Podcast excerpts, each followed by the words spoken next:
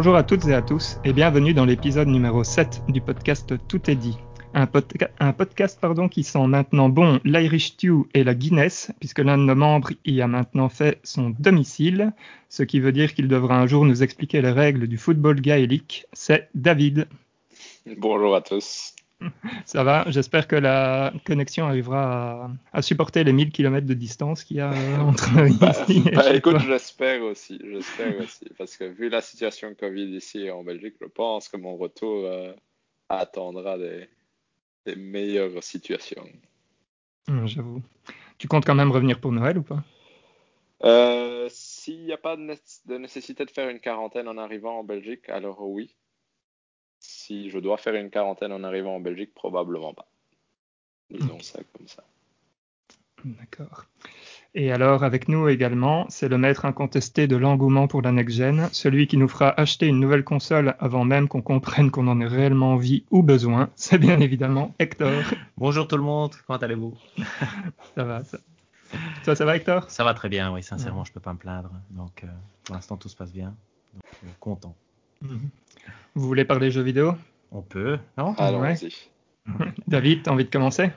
Je peux y aller, oui. Bah écoute, euh, moi ces temps-ci, j'ai été fort occupé quand même, hein, comme tu l'as dit, avec mon emménagement en, en Irlande et avec la recherche d'appartement, etc. Mais j'ai quand même pu un peu jouer à...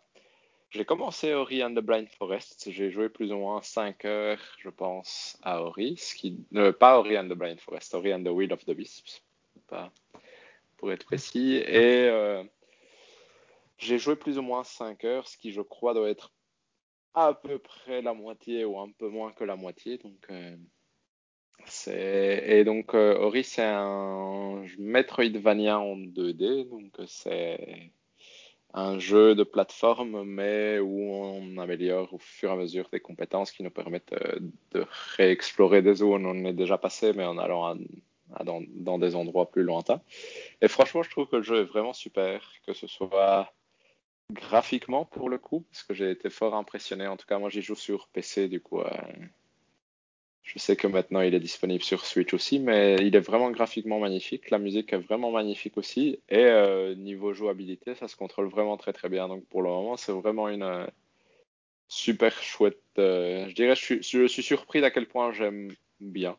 Et Ah, je suis cool, ça. vraiment bien dedans. Donc euh, c'est, pour l'instant, c'est vraiment une très très belle surprise. Et euh, je pense que je vais le finir sans trop de soucis. euh, T'avais j'aurai joué au premier? J'avais un tout petit peu joué au premier, mais j'avais vu quelqu'un jouer euh, presque l'entièreté du premier. Donc, euh, Ok. Et tu joues sur ta nouvelle télé, David ou... non, là je joue sur le PC pour le coup, parce que j'ai pas la disposition des choses, fait que je n'ai pas un câble euh, assez long pour brancher l'ordinateur à la télé. Et j'ai essayé de faire, euh, parce qu'il y a moyen de rediffuser l'écran de l'ordi sur la télé, mais il y a quand même un délai entre. euh, Ah oui, clair. Je veux dire, c'est un tout petit peu embêtant. Même si c'est tout à fait, ça reste jouable, mais c'est moins agréable que sur le PC directement. Du coup, euh, pour l'instant, je joue sur le PC directement, mais franchement, je, je recommanderais à tout le monde. Après, on verra bien une fois que je l'aurai fini. Mais en tout cas, ici sur 5 heures, j'étais vraiment, je trouvais ça vraiment super chouette pour le coup. euh. Ça donne vraiment envie d'explorer plus. C'est vraiment, la musique est super chouette. Le, le monde est vraiment bien vivant, donc euh, c'est vraiment agréable pour le coup. En Et termes de... Oh, pardon. Ouais. Euh, je pense que j'allais répondre à la question que tu avais posée. En termes de Ouais. difficulté, je trouve Ouais, que bah, c'est c'est justement, c'est pas facile non plus, dans le sens où il faut quand même être un peu concentré par moment pour euh, dans des sections de plateforme ou, ou des combats contre des boss. Mais c'est jamais, pour l'instant, en tout cas sur les 5 heures, ça m'a pas frustré. Il y a eu aucun moment où j'ai été frustré par la difficulté, par un truc que j'ai dû reprendre. Il y a des parties que j'ai dû refaire deux, trois fois pour réussir, mais il n'y a jamais une partie que j'ai dû refaire euh, 15 fois pour la réussir. Donc, euh, Et tu joues en mode normal ou oui, ici je joue en mode normal. Euh, je ne saurais plus dire s'il y a plusieurs modes. J'imaginerais que oui, parce qu'il y a quand même des ennemis et tout ça. J'ai pas fait spécialement attention en lançant le jeu. Mais en tout cas, niveau difficulté, je le trouve justement, je trouve que c'est peut-être ça sa force, c'est qu'il est bien calibré pour être quand même challenging, mais sans, sans pour le moment m'avoir frustré à aucun moment. Donc, euh, Hmm. C'est vraiment chouette pour le coup. Hein. J'étais vraiment content à ce niveau-là. Donc ça, je tu, dirais. Tu joues grâce au Game Pass en fait. Oui, exact. Donc ça, il est dans le Xbox Game Pass pour le coup. Donc ça, c'est. Franchement, le Xbox Game Pass, c'est sympa. Je... Ça permet vraiment d'essayer pas mal de petits jeux comme ça. Je pense que dans le futur, j'ai lancé une partie de Crusader King 3 par exemple, mais j'ai juste fait le tuto, donc ça, j'attendrai de. Lui, il est aussi sur Game Pass? Oui, il est sur le Game Pass. Et Wasteland 3 aussi, du coup. Euh, ce sont deux jeux que je pense peut-être essayer à un moment. Mais du coup, non, franchement, c'est c'est vraiment chouette et sur PC, en tout cas maintenant, ça fonctionne très très bien. Donc, euh, tu joues avec euh, la manette euh, PS4 sur PC Non, j'avais j'avais une manette Xbox qui traînait dans mes tiroirs que j'ai repris ici et du coup je joue avec ça sur le PC. Mais j'avais essayé avec une manette PS4 d'autres jeux sur PC, ça fonctionnait aussi pour le coup. Donc mhm. ça, je pense que c'est assez facile. Il faut juste télécharger un truc pour faire fonctionner la manette PS4 ou en tout cas qu'elle soit correctement reconnue, mais c'est assez facile à faire. Donc euh, ça, ça a été... Je ne sais pas si vous avez des questions pour le coup. Non, pas spécialement moi. Parce que ça, ça a été mon jeu, je dirais, c'est mon jeu que je joue pour le moment. Et sinon, j'ai réussi à finir Ghost of Tsushima depuis le mois passé aussi. Donc là, pour le coup, euh, ça a été, c'était très chouette aussi. Je trouve que c'est vraiment super facile à jouer sans devoir trop réfléchir. Et je trouve qu'au final, l'histoire, fonctionne assez bien et la fin est assez chouette. Honnêtement, je me suis bien amusé pour le coup. Donc, euh... bien aimé. Euh, Hector, t'acceptes qu'on spoil un peu? Oui, bien sûr, sans problème. Donc attention, euh, chers auditeurs, nous allons spoiler la fin de Ghost of Tsushima. T'as bien aimé le boss final, toi, David? Non, ça c'était un peu la déception, je dirais. Je trouve ça dommage que donc qu'il y ait une partie duel, parce que je, je m'attendais à ce que ce soit un duel, un duel difficile, mais un duel qui se termine. Et je trouvais que quand il y a le duel avec le Khan, je trouve ça sympathique. Mais le mhm. fait qu'après, tu toute une partie euh, combat avec plein d'autres personnages sur le bateau. On t'a perdu, David. Ah, vous m'avez perdu? Ouais, c'est pas grave, vas-y. Euh, tu peux... Donc, tu disais la partie sur le bateau Donc, la partie sur le bateau, je trouve ça un peu inintéressant. C'est vraiment c'est vraiment genre, il faut juste taper suffisamment pour que ça, ça se termine. Ça, ça ne m'a, j'ai trouvé ça un peu nul pour le coup, même sans, mhm. sans être frustrant pour le coup. Donc euh, ça ne m'a pas non plus euh, fait enrager ou quoi que ce soit, mais c'était, ça ne m'a pas marqué du tout quoi. ouais, moi j'étais un peu déçu aussi par cette fin là. Enfin, on n'en a pas parlé le mois passé, mais euh, allez, je trouve que le le build-up, franchement, avec l'histoire, est vraiment, vraiment sympa. Et puis, tu arrives sur le fameux duel avec le Khan, mhm. qui, est, euh, qui est ce que j'attendais euh, de, de, ce que ça allait être. Mais ouais, euh, cette partie-là, j'ai pas trop aimé. Et puis, il y a la. allez, après ça, il y a la toute, toute fin aussi. Ouais. Et, ça, c'est chouette. Ça, ouais, ça, c'est vachement bien. Là, je sais pas si on va le spoiler. Non, exact. Mais ça, ça le, le, après-duel contre le Cannes, je trouvais ça chouette et je trouvais ça très bien mis en scène, etc. Donc, euh, cette partie-là. Et c'est pour ça qu'au final, quand le générique arrive, je trouve que tu restes avec un bon sentiment parce que la toute, toute fin est chouette. Mm-hmm. Mais c'est clair que le combat contre le Cannes, qui est le truc que tout le jeu a l'air de, de construire, euh, n'est pas aussi intense qu'il devrait l'être, pour le coup. Ok. Je n'ose pas demander, mais euh, donc tout à la fin, il y a un choix à faire. Oui. Tu as fait quel choix? Euh, J'ai choisi d'honorer. Euh, ok. voilà, j'ai choisi l'honneur, on va dire ça comme ça. Ouais, Tu, tu n'avais pas. Ouais, ok, je vois. J'ai fait la même chose. mais. Mais du coup, oui, non. Du coup, ça, c'était mon deuxième jeu, je dirais, pour le moment, hein, que j'ai joué un peu régulièrement. Donc ça, c'est très chouette. Et honnêtement, pour les jeux à venir, il y en a tellement que j'ai envie. J'ai commencé Mario Galaxy, mais j'en parlerai une prochaine fois quand j'aurai un peu plus de temps. Et j'ai commencé aussi Donkey Kong Country euh, Tropical Freeze. Mais j'attends aussi d'avoir fait un tout petit peu plus avant de, de vous en parler plus en détail. Moi, j'avais une petite question, David. Qu'est-ce qui t'a fait choisir euh, Ori, en fait? Parce que ça, je reviens. Qu'est-ce qui m'a fait choisir Ori? C'est comme j'étais un peu en situation entre deux trucs et que j'avais pas nécessairement, j'avais l'impression de temps de me poser et de me lancer dans un truc long, je cherchais un truc qui puisse euh, tenir sur 10 heures ou quelque chose comme ça. Et j'avais pas spécialement envie d'un truc qui prenne trop de temps à se lancer. Et du coup, j'ai lancé Ori en me disant, on va voir, comme c'est un truc en 2D, j'ai espoir que ça me mette vite dedans. Et du coup, ça a fonctionné.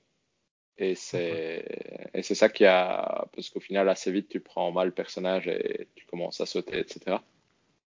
Et du coup, c'est plus ça qui m'a fait me lancer. J'avais pas envie, j'avais pas envie de me lancer dans un jeu qui prenne 20, 30 heures maintenant, alors que je n'étais pas sûr de ce que j'avais envie de jouer ou de, ou de prendre le temps nécessairement, vu que je suis en train de m'installer, et que ce soit dans le travail ou à l'appartement. Et du coup, euh, au final, Laurie a bien, bien réussi à prendre. Euh, parce que je l'ai lancé sans nécessairement me dire je vais aller jusqu'au bout. Je me suis plus dit euh, on va voir si, si j'accroche.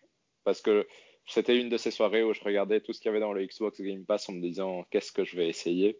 J'avais lancé Crusader Kings, mais justement, je m'étais dit je pense que j'ai besoin d'un peu plus de, de temps et d'être un peu plus installé pour pouvoir vraiment me dire bah je vais passer 4-5 heures à jouer à ça et, et, comprendre comment ça fonctionne. Et du coup, euh, j'avais lancé deux trois trucs sans, sans qu'il y en ait un qui arrive vraiment à m'accrocher. Et puis j'ai lancé Ori et au final, ça a bien fonctionné. Donc, euh, parce que quand j'ai posé la manette, quand j'ai arrêté de jouer, j'avais envie de continuer à jouer. Donc, euh, du coup, ça, ah, ça a vraiment bien marché. Exact. Mais du coup, voilà, c'est plus ou moins, je dirais, tout ce que j'ai joué à beaucoup de trucs un tout petit peu, mais euh, c'est vraiment Ori et Ghost of Tsushima qui ont pris euh, la majorité du temps. Hmm. toi, Hector? Moi, en fait, euh, je ne sais pas si vous vous souvenez, quand on a fini l'enregistrement du podcast du mois passé, on avait choisi Risk of Rain 2, qui était déjà disponible, je pense. Et juste après, il y a eu un Nintendo Direct qui était super chouette d'ailleurs. il y a eu des a Short Hike, il y a eu euh, Spirit Farer, il y a eu Hades qui a été annoncé pour la Nintendo Switch qui est sorti hier, je pense justement. Donc, mhm. euh, il y avait plein de jeux qui donnaient envie. Donc j'ai acheté A Short Hike et j'ai acheté euh, Risk, of, Risk, of, Rain 2. Ça, on en mhm. parlera après. J'ai commencé un tout petit peu à Short Hike et après on est parti en vacances avec Elisabeth et j'ai décidé de ne pas prendre la Switch. Je ne sais pas si vous vous souvenez, entre temps aussi, il y a eu, je pense que c'était juste avant le podcast, mais le Barça a perdu 8-2 euh, contre le Bayern de Munich. Et Messi a annoncé qu'il partait pendant que j'étais en vacances. Et donc là, mhm. je me suis dit, ouf, révolution footballistique, c'est pas possible. Il faut que je me réintéresse au football parce que j'avais complètement laissé tomber après la Coupe du Monde 2018. donc, je commence à suivre l'affaire Messi euh, comme un malade mental. Donc, je regardais des vidéos YouTube sur ce cas-là. Il y a moyen de voir ça en continu. Et donc, c'est ce que j'ai fait jusqu'à ce que l'affaire se, se démêle. Mais en même temps, quand je suis rentré de vacances, j'ai pris ma Switch. J'ai commencé d'un côté PES 2020 sur la PS4 et en même temps, j'ai commencé Football Manager 2018 que j'avais sur ma Switch. Et à un moment, je me dis, j'ai commencé aussi, ça ce sera mon hors-jeu, à regarder le documentaire sur Tottenham qui est sorti sur Amazon Prime. Mais à un moment, je me dis, si jamais Football Manager 2020 est en solde, pourquoi pas hein? J'ai encore 4 jours de congé, Ivan est en train d'aller à la crèche. Why not? Et il était en solde, il était à 11 euros. Je me dis, je vais lancer un jeu, on ne sait jamais, bien sûr avec le Barça, parce que c'est chouette toujours de lancer un jeu en sachant que de toute façon l'équipe était en crise, donc on ne peut pas faire pire. Et j'ai commencé à jouer, j'ai commencé à... Normalement, Football Manager, c'est une grosse frustration, parce que bon, on a tous joué à Football Manager. Moi, j'ai été bon. Le dernier Football Manager que j'ai vraiment joué, que auquel j'ai été bon, c'est le Football Manager 2008, je pense. Après, j'ai essayé certains et tout. Et à chaque fois, échec, échec, échec. Donc, grosse frustration. C'est la merde. Donc, parfois, j'arrivais à faire une saison bien et après, c'était la catastrophe. Et si je commence à jouer, je trouve qu'il est. Donc, le jeu, je sais pas s'il faut l'expliquer, mais en gros, c'est tu gères une équipe de football comme étant un manager à l'anglais, c'est-à-dire tu gères pas euh, la vente des tickets ou des choses comme ça, mais tu gères vraiment tout ce qui est entraînement, achat de joueurs, renouvellement de contrat et peut-être staff essentiellement, quand on joue à la version simple, entre guillemets, qui est ce que je fais souvent, c'est achat et vente des joueurs et choix tactique. Ça, se limite à ça. Et donc, après, il y a le, le match qui, qui est diffusé devant toi et tu as le droit de le voir soit en mini résumé, en moment clé, autre chose. Il y a une version pour voir le match en 3D. Moi, nous, on préfère, je pense qu'on est tous les trois d'accord là-dessus, de le voir en 2D du dessus parce que c'est vraiment génial ici. Mhm. Tu as l'impression de voir vraiment ce qui se passe. Quand il y a une main, tu crois que tu as vu la main quand c'est en fait des petites boules et tout. c'est vraiment hallucinant. Et, euh, Et ici, il est, il est mieux expliqué que les autres parce que quand tu fais tes choix tactiques, ce qui a toujours été ma déception, c'est que moi, j'arrivais jamais à implémenter. Je comprenais pas très bien toutes les. Il y a plein de slicers, d'onglets que tu peux choisir pour ta tactique. J'ai toujours trouvé que les termes étaient ambigus. Je comprenais pas toujours exactement qu'est-ce que ça voulait dire. Et quand je faisais ce que je, moi je croyais faire nécessaire pour jouer comme mon équipe, je voulais qu'elle joue, elle ne jouait pas du tout comme je voulais. C'est-à-dire un jeu essentiellement en possession, mais assez rapide. Et en fait, j'ai découvert que si tu veux de jeu en possession et assez rapide, la machine décide que tu dois perdre, hein, donc tu ne perds pas. Donc, et ici, c'était bien, il te dit, tu peux choisir, on je ne sais pas si c'est depuis le 2020 ou depuis le 2019, il te dit, choisis comment tu veux jouer. Tu peux lui dire, je veux jouer avec un jeu de possession, de balles, et soit vertical, soit horizontal, et il t'explique assez bien avec des petites images et tout comment ça va. Et donc là, j'ai choisi mon jeu qui était en fait le tiki-tac en possession, ou horizontal, ou je sais pas quoi, donc parfait. Et je commence à tout gagner, c'était génial. À un moment, je commence à simuler parce que moi j'étais juste là pour voir les résultats et jouer un peu. Et je commence à perdre, mais je finalement, la première saison, je finis deuxième, quart de finale de Champions League, c'est pas mal. Et il y a le gros problème au Barça, je sais pas si vous savez, le gros problème c'est les c'est quand même un problème euh, intéressant, c'est les contrats. Les joueurs gagnent trop d'argent. Et en fait, c'est chouette de jouer à Football Manager parce que tu vois qu'effectivement, tes joueurs gagnent trop d'argent. Et tu payes une masse salariale incroyable, ce qui te limite dans tes possibilités de transfert. Donc, est-ce que j'essaye fin 2020, c'est-à-dire cette saison, j'essaye de vendre Messi et Suarez comme ceux ils sont en train de faire. Parce que c'est nécessaire. Tu peux pas. Je pense que Messi gagne 5 millions par mois quand le joueur, et le joueur après, c'est Suarez qui gagne 2 millions et demi, et après c'est Griezmann qui gagne 2 millions et demi. Quand je vais recruter Kevin De Bruyne après, dans le futur, je vais lui payer que 1 million 900 000. Donc c'est vraiment du style, tu payes trois fois plus un joueur qui ne vaut pas trois fois plus. Donc conclusion, j'essaye de vendre Messi. Messi ne veut pas partir. Personne ne veut acheter Messi, comme dans la vraie vie. Et, euh, mais Suarez part. Donc ça c'est déjà fait. Et, je fais une deuxième saison moi, je dirais très bonne pour moi parce que je gagne mon premier titre important. Je gagne donc la, la, le championnat, ce qui pour moi est une réussite incroyable, un super euh, excitant. En plus de la dernière journée, je gagne euh, quand je le fantastique. Et je suis prêt pour ma troisième saison. Je me dis bon, voilà, je pense que la troisième saison, ça c'est la mienne. Là, Messi part effectivement parce que je renouvelle pas son contrat parce qu'il gagne vraiment trop d'argent. donc euh, et et c'est là que je me suis dit, je vais faire une erreur parce que je fais souvent l'erreur. Quand j'ai une bonne saison, tu reçois plus de budget de transfert, des choses comme ça. Et je me suis dit, je vais toujours, je fais toujours la même erreur. Je m'affole. J'achète beaucoup trop. Je réfléchis pas assez. Juste avant, j'avais acheté Kimmich et De Bruyne. C'était plus ou moins mes deux gros achats. C'était des bons achats. C'était intelligent. J'avais tout dépensé pour eux. Mais tu voyais vraiment qu'ils avaient apporté un plus pour le club. Ici, je vois que Van Dyke est en transfer list je vois que Leroy Sané en transfer list et c'est pas les, les joueurs dont j'ai besoin. Et donc j'ai acheté Leroy Sané, Virgil van Dijk et Lautaro Martinez hmm. Pour ma troisième saison. Et ma troisième saison, c'est ma meilleure saison parce que je gagne la Coupe du Monde des clubs, je gagne la Coupe du Roi, mais hmm. je me fais éliminer en demi-finale de la Champions League. J'avais fait 1-1 à l'aller et je jouais chez moi le retour et je ou j'avais fait je sais plus mais en gros c'était comme ça et je reçois un but à la 80e minute que si je recevais pas je, passais donc je, je, frôle la finale de la Champions League et je finis le championnat deuxième à égalité de points avec le Real de Madrid.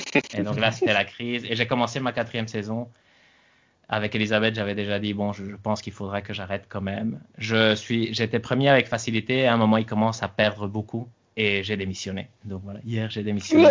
Le club donc j'arrête. Voilà, j'ai 2020. Fait intéressant, quels sont les, jeux, les cinq jeux sur Switch les plus joués que j'ai maintenant? Parce que je ne sais pas si vous avez vu, quand vous choisissez votre hmm. bibliothèque, vous pouvez choisir par temps de jeu. Ouais. Donc euh, ça, c'est un jeu, entre guillemets. Vous devez... Est-ce que vous êtes capable de deviner les cinq premiers jeux qui, hmm. sont, qui ont été les plus joués? Le premier est facile. Voilà, ça, et il est le premier depuis le tout début, le tout début presque. Ça, c'est facile. Sur Switch, jeu le plus joué. Ça doit être le même presque chez vous, si, si vous avez. Pas chez Valérian. Pas chez moi. Pas chez Valérian, mais peut-être. Ah ouais, chez Mario Kart Non. Non, c'est facile. J'allais tenter euh, Zelda. Oui, Zelda, Zelda le premier. Quel était là, je vais vous donner la réponse, mais quel était le deuxième avant Football Manager 2020, qui est devenu hier le, le deuxième? Avec Lonely Mountain. Euh... Non, non, non, ça c'est surestimer la puissance d'Elisabeth. c'est une piste, je vais vous dire une piste obscure. Ouf, euh... Obscure. Obscure. Et normalement, c'est devinable parce qu'on en avait parlé. J'y ai joué dans le train et je trouve que. Ah, je l'ai. Ouais, vas-y, voilà. Dark Souls. Très bien, très bien, très bien. Le ah quatrième, le quatrième, vous n'allez jamais deviner. C'est facile. Je l'ai cité. et j'ai cité deux jeux, je pense, à part ceci. J'ai cité un jeu, peut-être c'est pas PES, donc j'ai cité un autre jeu. C'est Football Manager 2018. Ah oui. ah oui, ok. Et le cinquième, c'est Puyo Puyo Tetris. Donc... Ça, m'intéresserait de savoir lesquels sont vos cinq jeux en fait un jour. Ça, ça peut être un jeu intéressant. Euh, je l'ai vu euh, cette semaine. Euh, je pense que Animal Crossing est dans le ah top 5. ah oui, chez David aussi certainement. sûrement. Moi, ça doit être mon top 1 aujourd'hui. Hein, parce qu'avec Emeline qui joue, je pense qu'elle doit être à 70-80 heures dessus. Donc je pense que il y a peu de chances que ça ne soit pas le numéro 1. Et sinon, euh, j'avais aussi, euh, mince, comment ça s'appelle déjà euh, Fire Emblem dessus. Ah oui, clair. Ah oui, mmh. Pareil aussi, probablement, j'imagine. Mais ça, c'est un jeu que moi, j'ai envie encore de jouer, effectivement. Mais moi, j'ai envie de faire le DLC de Fire Emblem. Oui, c'est vrai. Mais ça, on devrait peut-être un moment, on fera ça. Jeu du mois prochain. pourquoi pas, pourquoi pas. Ah oui, mais on a déjà choisi. Mais c'est vrai, Sinon, j'allais dire, et sinon, on a acheté avec euh, Elisabeth, euh, parce qu'Elisabeth aussi est devenue passionnée de foot aussi, parce qu'elle aime en fait beaucoup le foot. FIFA 20, parce qu'il était à 4,89 sur le PSN. Et on s'est dit, bah, 5 euros, pourquoi pas. Et maintenant, on joue à ça. FIFA, j'avais parlé de PES euh, avant, et PES, je trouve qu'il est meilleur point de vue gameplay, mais point de vue enrobage, FIFA est vraiment euh, exceptionnel. Parce que avec le mode foot, c'est tout aussi amusant de ne gérer la partie ennuyeuse, ennuyeuse c'est de jouer les matchs, et jouer les matchs, c'est super chouette. Donc c'est vraiment, mhm. c'est addictif comme pas possible. Donc tout à fait recommandable. Ça, c'est mes jeux du mois, donc euh, beaucoup de foot, comme vous avez pu voir. J'ai une question pour toi, Hector. Euh, quand tu joues à Football Manager, est-ce que tu fais aussi euh, les interviews presse ou ça tu laisses complètement Non, ici, ça c'est bien. C'est dans la. Moi, je joue à Football Manager Touch sur sur Switch, donc qui est une version version allégée. Et le, le, la grosse partie allègement que moi je trouve par rapport à ce que je faisais sur ordinateur, c'est tout ce qui est interview de presse et rengaine de début de match à ses joueurs. Ça, il n'y a pas. Hmm. Et sinon, tout le reste, je trouve qui est. Mais je, ma dernière version PC était 2014, donc peut-être qu'il y a plein de trucs maintenant sur la version PC que moi je ne vois pas. Mais donc c'est vraiment très très complet. Mais il n'y a pas cette partie-là ennuyeuse qui est un peu le que j'aimais pas spécialement la partie euh, euh, interview euh, et gestion du moral en fonction de ce que tu dis ou tu dis pas. ça, ça vraiment ça, ça, ça apparaît très très peu. Bah, moi, je trouve moi, je trouvais cette partie-là encore rigolote sur les derniers Football Manager. Que ils sont bien. trop peu rigolote par rapport au temps que prennent les interviews quand tu commences à les faire. Euh, si tu réfléchis un peu trop, c'est. Ouais. Oui, bah, disons que ça me fait rire de temps en temps quand tu dis qu'un joueur a mal joué et qu'il le prend mal et que soudain il a envie de se barrer et que du coup ça fout un peu la crise dans ton truc. Ça Je trouvais ça encore rigolo comme conséquence. Après, euh, étant donné que 80% de tes interviews sont toujours les mêmes sans beaucoup d'intérêt, je trouve. Euh, c'est vrai que c'est un peu long pour le coup.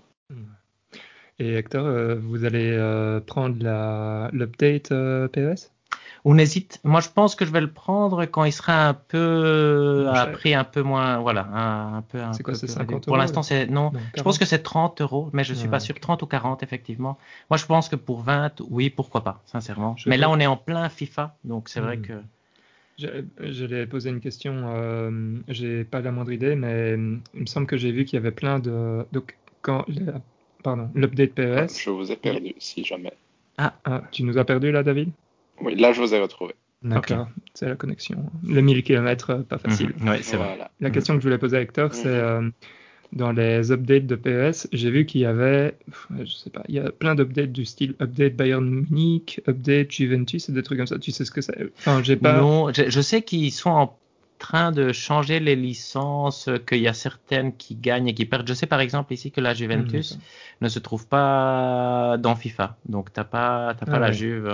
Je pense que c'est une exclue euh, PES. Peut-être que ce sera le cas avec aussi avec le Bayern. Mais moi j'utilise le truc que tu peux télécharger, le patch qui met à jour tout est maillot et tout ça, et donc je sais plus dire qui n'a pas le truc officiel et qui, qui l'a vraiment. Mhm. Donc euh, ça m'impacte pas vraiment pour l'instant. Mais donc on a joué à PES et ici on est en plein FIFA. C'est difficile de choisir parce que c'est vrai que point de vue jeu, je trouve que PES est meilleur. Mais ici on est en plein pleine carrière avec Southampton, avec Elisabeth et c'est vrai que c'est vrai que c'est bien fait. C'est vraiment très très agréable. C'est un football manager mini. Donc ça remplace pas Football Manager qui est. Une de mes vraies questions c'est de savoir qu'est-ce qui fait que Football Manager est tellement chouette. Et en fait un des avantages c'est que tu peux jouer n'importe où et n'importe comment et n'importe quand. Non, ça Mhm. c'est donc c'est pour ça que ça devient le jeu le plus joué parce que tu le laisses sur, sur ta table et tu appuies R2 de temps en temps pour passer. Le R2 c'est pour le suivant essentiellement. Et donc euh, mais aussi le fait que tu as l'impression que ton intellect dépend de tes victoires ou pas. Quand, finalement, c'est- c'est que du hasard. et, euh, quand ça marche, t'as l'impression d'être un génie. Quand ça marche pas, euh, Mhm. c'est horrible, c'est horrible. J'ai mal dormi quelques nuits. Il y a des nuits où Ivan se réveillait parce moment il se réveillait et j'ai fait l'erreur de prendre la Switch parce qu'il avait besoin juste qu'on lui fasse de temps en temps. Et Ah j'ai ouais. commencé à jouer à un moment et, et après je- j'ai commencé, c'était 2 heures du matin et après je regarde, il est 4h30 et je me dis merde. Ah ça. c'est le piège avec Football Manager. Exact, Ouais. Football Manager, c'est c'est le pire. Donc j'ai arrêté, j'ai démissionné. Je regrette, j'étais fâché hier quand j'ai démissionné. Parce que je pense que j'aurais pu gagner le titre quand même. Mais, mais bon, il fallait. Là, c'était trop de défaites de suite. Et toi, Valérian, à quoi est-ce que tu as joué pour le coup? Bah, moi, j'ai fini euh, deux jeux euh, ce mois-ci, des petits jeux. Le premier, c'est A Short Hike, dont tu as parlé euh, Hector, qui est. Je pense que je l'ai fini en quoi En 3 heures, 3 ou 4 heures. Et j'ai essayé de faire absolument tout dedans. Je sais que j'ai pas tout fait parce qu'il y a quand même pas mal de choses à faire en fait finalement, des petites quêtes annexes et tout. Et donc le le but du jeu, c'est c'est finalement de grimper une montagne pour, pour avoir du réseau, pour, euh, pour avoir un coup de fil, quoi, en gros. C'est le but du jeu. Et en fait, pour grimper cette montagne, euh, ce que tu fais, c'est tu vas parler aux gens que tu vas rencontrer pendant que tu grimpes, et euh, tu vas recevoir des petites quêtes annexes, et si tu réussis les quêtes annexes, en fait, tu reçois des plumes. Et ces plumes te permettent de grimper euh, un peu plus longtemps. C'est un peu un système de grimpe comme dans Zelda, où euh, tu as, Avec une jauge d'endurance, voilà, et tes, plumes, c'est de l'endurance, quoi, en gros. Ok. Et donc, euh, globalement, tu dois avoir, euh, je sais plus, euh, un certain minimum euh, qui est, euh, j'invente euh, 10 plumes pour pouvoir atteindre le sommet, mais tu peux aller jusqu'à euh, 20 ou 30 plumes si tu fais toutes les quêtes annexes, euh, je pense, euh, plus ou moins. Et euh, enfin bref, c'est un jeu qui est extrêmement bien écrit, je trouve. Toutes les conversations que tu as avec les personnages euh, secondaires sont très drôles et euh, drôles dans un sens euh, où tu ne t'y attends pas en fait euh, souvent. Donc j'ai écrit des, des exemples parce que je me rappelle pas de, de tout, mais par exemple il y a un des personnages qui te demande pour pour que tu lui ramènes en fait 15 15 coquillages et quand tu lui ramènes en fait elle te donne rien en retour. Ouais. Et enfin tu, tu les as pas tout de suite les coquillages, mais c'est une des premières à qui tu parles. Et donc en fait après tu as l'habitude euh, d'aller voir quelqu'un, il va te dire ah euh, si tu arrives à faire ça, euh, j'aimerais bien que, que quelqu'un récupère mon bandana ou ma chaussure ou des trucs comme ça. Tu, tu reviens et tu reçois quelque chose en, en retour. Et là ici c'est marrant parce que donc elle te donne rien et puis après elle te fait un petit dialogue comme quoi euh, ouais euh, ça c'est enfin tu crois quoi euh, je t'ai juste demandé de me ramener euh, 15 coquillages je t'ai jamais dit que j'allais te, donner quelque chose en retour et tout ça enfin bref c'est assez drôle quoi. Et il y a deux trois trucs comme ça qui m'ont un peu déstabilisé. Il y a un, moment où tu as deux gosses qui sont en train de jouer. En fait il y en a une qui a piqué une chaise haute et qui est en train de regarder et en fait il y a un terrain et tu as l'autre qui est en train de jouer avec une balle et toi tu peux jouer avec lui et tu peux jouer à la balle. Et en fait euh, il, enfin, il te dit ok euh, celle qui est sur la chaise haute elle compte euh, les points. Et à la fin elle dit si, on gagne ou pas enfin qui, a gagné. Et donc tu commences à jouer c'est une sorte de tennis où tu dois taper la balle. Et en gros bah, elle a le droit de rebondir qu'une seule fois de ton côté et puis tu dois la renvoyer de l'autre côté. Et donc tu, tu commences et enfin, instinctivement, tu essayes de battre euh, le petit gamin comme ça. Et à un moment, tu te plantes parce que tu es obligé. En fait, le, le, le, gamin ne se plantera jamais euh, dans le jeu. Et donc, tu te plantes. Et, et donc, euh, réaction normale, tu te dis Ah mince, j'ai perdu. Et donc tu dis au personnage ah, euh, ah c'est bien t'as gagné. Et là euh, en fait euh, l'arbitre dit euh, mais non t'as rien compris c'est vous qui avez perdu parce que vous deviez faire plus de 30 passes pour pouvoir gagner. C'était un jeu coopératif. Et t'es là genre ah c'est trop mignon. Enfin bon c'est un vrai bol de allez d'air frais quoi. ouais. C'est vraiment très très chouette. Ouais. Et comme je l'ai dit, en 3 heures, il est terminé. Il est pas cher, hein. je pense que je l'ai acheté, il euros, était à pense, 5 hein. euros, ouais, Mhm. 5-6 euros.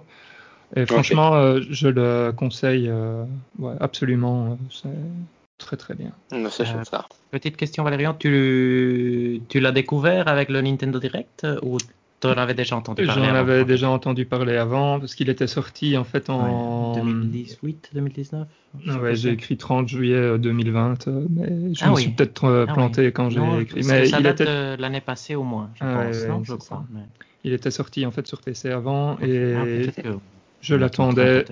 Ouais, je l'attendais euh, sur Mhm. un- une plateforme que je, Que, auquel sur laquelle accès, je joue. ouais. Il est sorti le 5 avril 2019 pour le coup. Ah ouais, bien joué, bien joué. ok. Ouais, je sais pas pourquoi j'ai écrit euh, 30 juillet 2020. À mon avis, c'était. euh, Ouais, peut-être que c'est euh, sur une autre plateforme, peut-être, ou Epic Game Store, peut-être quelque chose comme ça. Ouais, bon, bref. Mais donc voilà, ouais, euh, très très chouette. Et alors, euh, enfin, c'est marrant parce que, euh, allez, a- tu sens qu'il y a une petite influence euh, Animal Crossing aussi, parce que tu as, euh, à un moment, tu récupères une pelle pour déterrer des pièces et des objets. Euh, tu as une canne à pêche aussi, Ouais, avec laquelle vrai. tu peux pêcher. Tu as un, comment, t'as une sorte de compendium, euh, un livre de pêche avec euh, tous les, tous les poissons à pêcher. Mais par exemple, c'est pas comme dans Animal Crossing où genre t'en as euh, 300 à pêcher.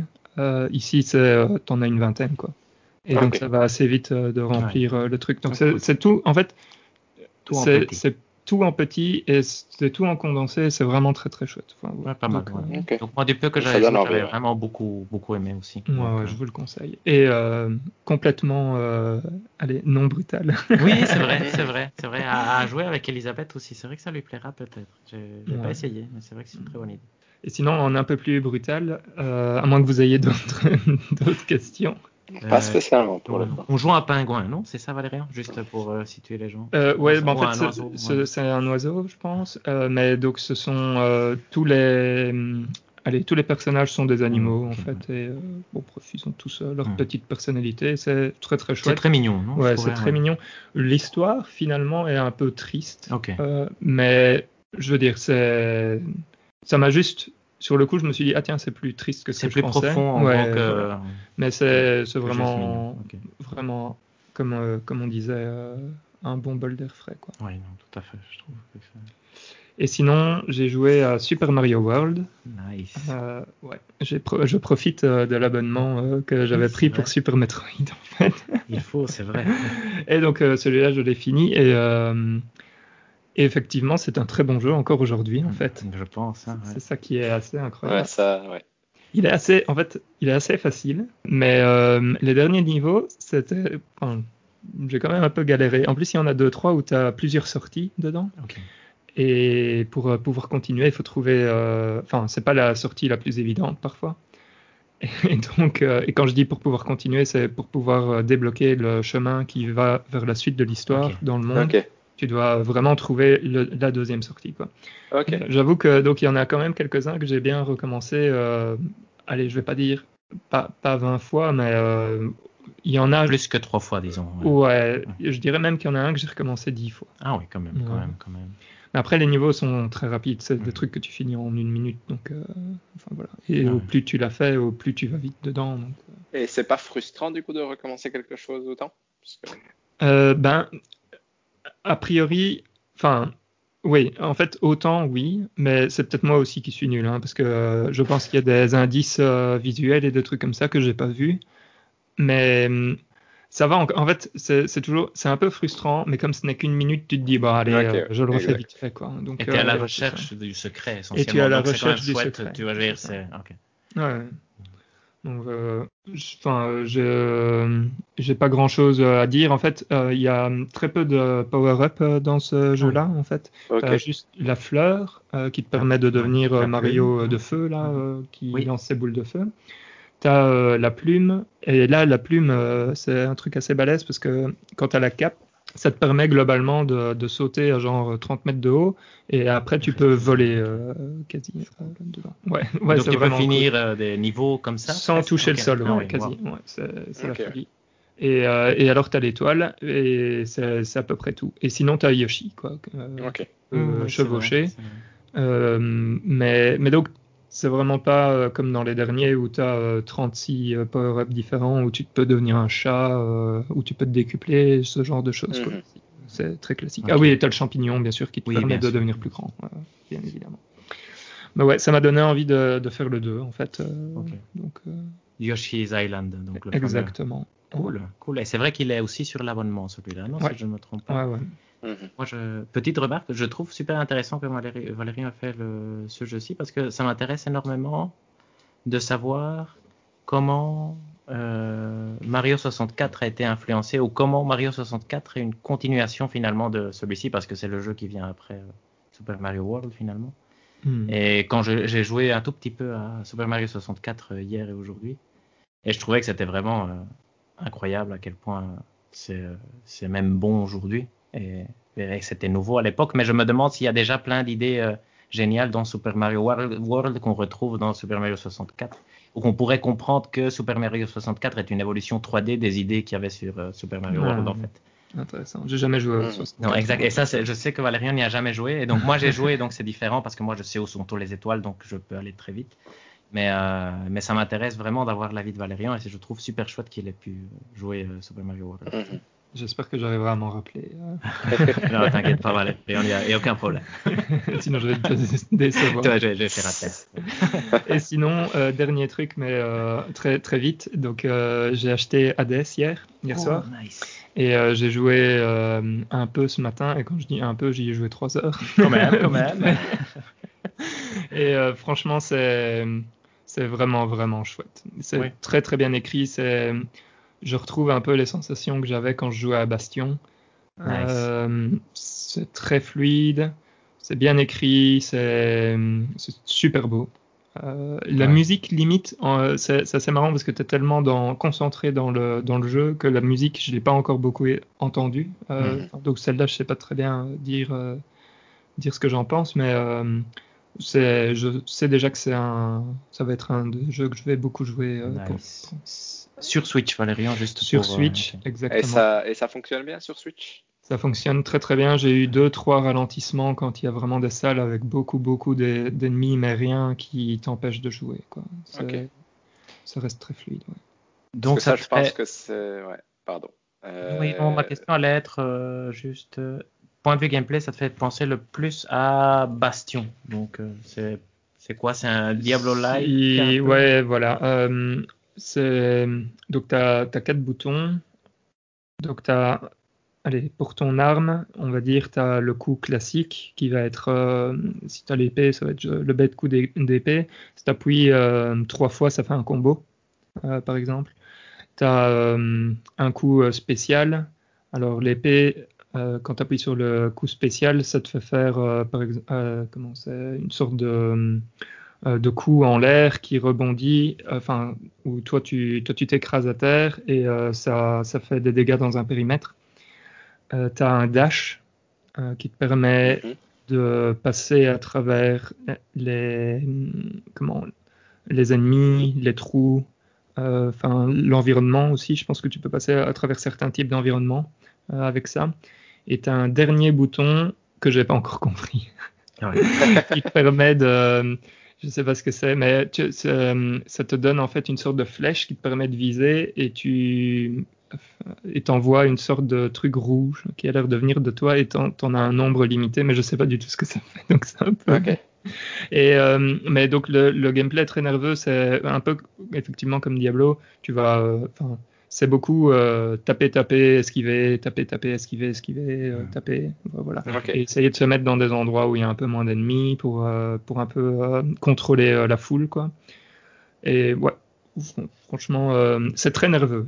Donc, ce qui t'attire dans le jeu, c'est la boucle qui te permet de t'améliorer à chaque fois ouais. ou c'est ça j'aime en fait euh, avec tous les tous les roguelites et tout ça mm -hmm. euh, j'avoue que la boucle c'est pas ce que j'aime le plus habituellement Mhm. Euh, par exemple, j'aime pas refaire tout le temps les mêmes niveaux.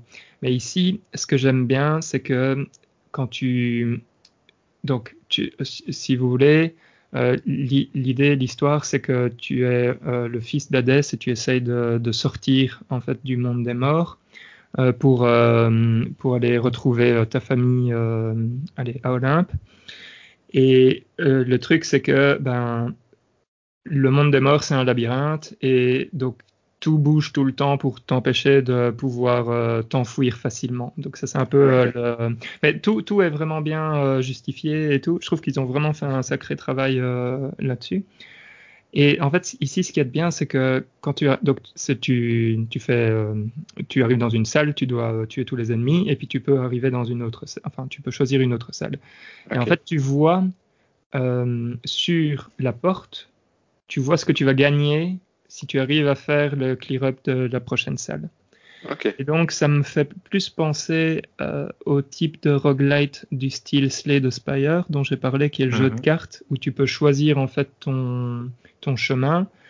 Euh, et quand tu choisis ton chemin, bah, tu peux te dire, OK, je vais aller dans cette salle-là où il va y avoir des ennemis, ou je vais aller dans cette salle-là où je sais qu'il va y avoir un shop, ou je vais aller dans cette salle-là parce que je sais que je vais avoir tel type de, de récompense. Et donc, euh, ça te permet d'avoir un bon contrôle sur ton run, en fait. Et, et donc, la, la boucle euh, est moins fatigante que, je dirais, par exemple, dans un Dead Cells, où euh, tu n'as pas de... con- Enfin, tu, tu sais que tu vas passer par euh, les mêmes endroits, mais tu ne sais pas ce que tu vas avoir. Enfin, bref, Mhm. c'est Ouais. ce genre de choses-là. à quoi. fait. Ouais, Nice. Mais donc, euh, très très chouette. Euh, Ouais, ça va être Mais un ça- très Tout à fait, mais c'est quand même un sacrément bon studio, euh, Super Oui. Quoi. D'ailleurs, Valérien, toi, t'as pas encore joué à Pyre, non Euh, Je pense? Euh, je n'ai pas joué à Pyre, ok. correct. C'est- Ça te tente un peu ou pas? Ou- parce ouais, que c'est bien sûr, différent, bien sûr. ouais, exact, mais c'est Ouais, un jeu aussi qui me tente souvent et que j'ai pas. David, tu l'as fini, toi, Pyre? Oui, moi je l'avais fini, mais il était très chouette. Je trouvais juste, euh, là pour le coup, je trouvais que la boucle de gameplay devenait un poil répétitive à la longue, donc c'était un poil trop long pour, euh, pour son propre bien-être, mais franchement c'était vraiment très chouette aussi quand même, et très bien écrit et la musique était très belle aussi, donc euh, Mhm. je recommande quand même. Et vous avez, vous avez déjà fini Transistor, vous, ou pas du tout? Non, C'est celui plus. qui me tente le moins d'ailleurs euh, par rapport de, à tout- Ouais. tous les jeux de Super Giant. Je n'ai fini aucun moi d'ailleurs, hein, même Bastion. J'ai Mhm. commencé mais jamais fini. Ok. Bon, voilà, c'est tout euh, pour moi. Cool. euh. Un chouette mois quand même. Ouais, non quand même, ouais, ouais. un très ouais. Ouais. Ouais, Un peu trop de football pour moi, mais c'était pas si mal. Un très bon mois d'ailleurs. Euh, un mois où on ne se fout pas du tout Ouais. des news, je pense. Donc Voilà. euh, on va passer au On s'en fout, Je on s'en fout Prends pas. mon iPad. Qui, je pense, Je ce mois-ci va faire un On s'en fout pas euh, complet vu les news qu'on a Voilà, ressorties. exact. Je te laisse la parole, Hector. Merci. Donc on, on change un tout petit peu le format.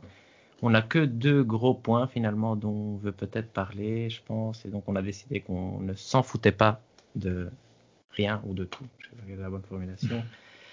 Deux points importants, c'est les 35 ans de Mario. Et l'autre point, ça va être le point next-gen. Donc commençons par les 35 ans de Mario. Là, j'ai peu de choses à rajouter. Juste pour rappel, il y a eu un Nintendo Direct, le premier depuis, je pense, presque un an, pour annoncer plein de petites choses concernant Mario.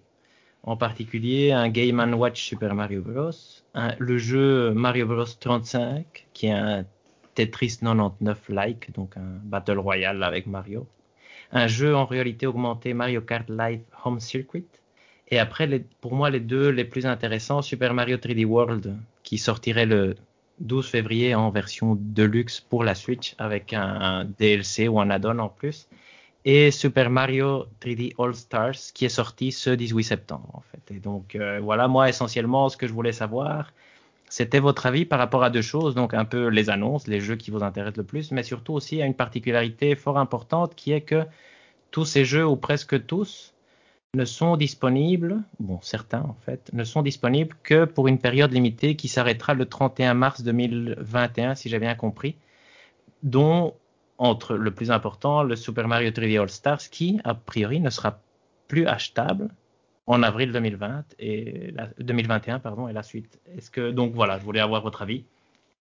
Personnellement, je, je trouve ça trop bizarre. Cette histoire de, de allez, le jeu ne sera plus disponible après un certain, après un certain point. C'est incompréhensible. Est-ce que vous avez euh, une explication pour vous dans votre tête qui pourrait justifier ça? Moi, j'ai une seule explication à laquelle j'ai pensé, c'est que euh, fin mars, ça va être le moment où ils doivent faire euh, le bilan de l'année, et donc ils veulent peut-être essayer de pousser au max le chiffre via cette, allez, via cette limite. C'est le seul point que je vois, mais derrière, j'ai envie de dire, je ne comprends même pas. Enfin, j'ai du mal à, justifier euh, ce choix-là. David? Moi, je trouve, moi, je me demande si c'est pas juste euh, une tentative marketing de voir si le fait d'avoir une date limite de fin force les gens à passer à l'achat. Est-ce que ça vous a forcé à l'achat, par exemple? Désolé, David, et après tu reprendras, mais juste pour. Je n'ai pas encore acheté. moi, je l'ai acheté, mais parce que je me suis dit, euh, celui-là, je ne peux pas le laisser passer et attendre qu'il soit en solde parce qu'il sera jamais en solde. Et Exact. Exact. Est-ce que vous l'avez acheté en physique ou en... Non, en dématérialisé. Mais ça, je pense que c'est en partie parce que je suis en, Irlande aussi, du coup. Euh, je pense qu'il est déjà introuvable euh, en physique. Euh. Je pense aussi, j'imagine. Mais du coup, ma supposition est que le but est justement de t'obliger, entre guillemets, si tu as envie de l'avoir, à passer à l'acte et donc maximiser tes, des ventes sur une certaine période et j'imagine que ça va revenir de façon cyclique de temps en temps. C'est ma supposition, mais en tout cas, je trouve ça particulier. J'ai pas trop d'explications et je trouve ça bizarre, honnêtement, pour le coup. Ouais. Et je voulais dire, je trouve ça bizarre et je n'aime vraiment pas ce genre de, de procédé, personnellement. Non, non, du tout, du tout. C'est vrai que c'est un peu inutilement euh, mesquin, non, finalement, de, oui, c'est obligé à acheter sur une période parce qu'en plus tu sais que j'ai ces trois jeux que tout le monde veut acheter et c'est jouer un peu là-dessus pour. Euh, oui, c'est ça, c'est vraiment te prendre par les sentiments entre guillemets et te forcer euh, de façon pas du tout gentille à, passer à l'achat sur une période fixée alors que alors que normalement tu pourrais attendre euh, d'avoir un moment où tu as envie de le faire ou quoi, mais mais sinon en soi à part cet élément-là, je trouve que le fait que les trois jeux ressortent est vraiment super chouette pour le coup. Donc je trouve que cette compilation est vraiment. c'est vraiment trois... le, le, le, truc que je trouvais bizarre pendant la présentation, mais ça, ça avait plus à voir avec la présentation, c'est que Super Mario Galaxy 2 avait juste l'air de ne jamais avoir existé. Dans le sens où il n'est mentionné à aucun moment dans cette présentation, même, euh, même quand l'ensemble des jeux Mario sont affichés, il n'est pas affiché. Du coup, euh, c'était assez particulier. Mais sinon, je trouve ce jeu vraiment chouette.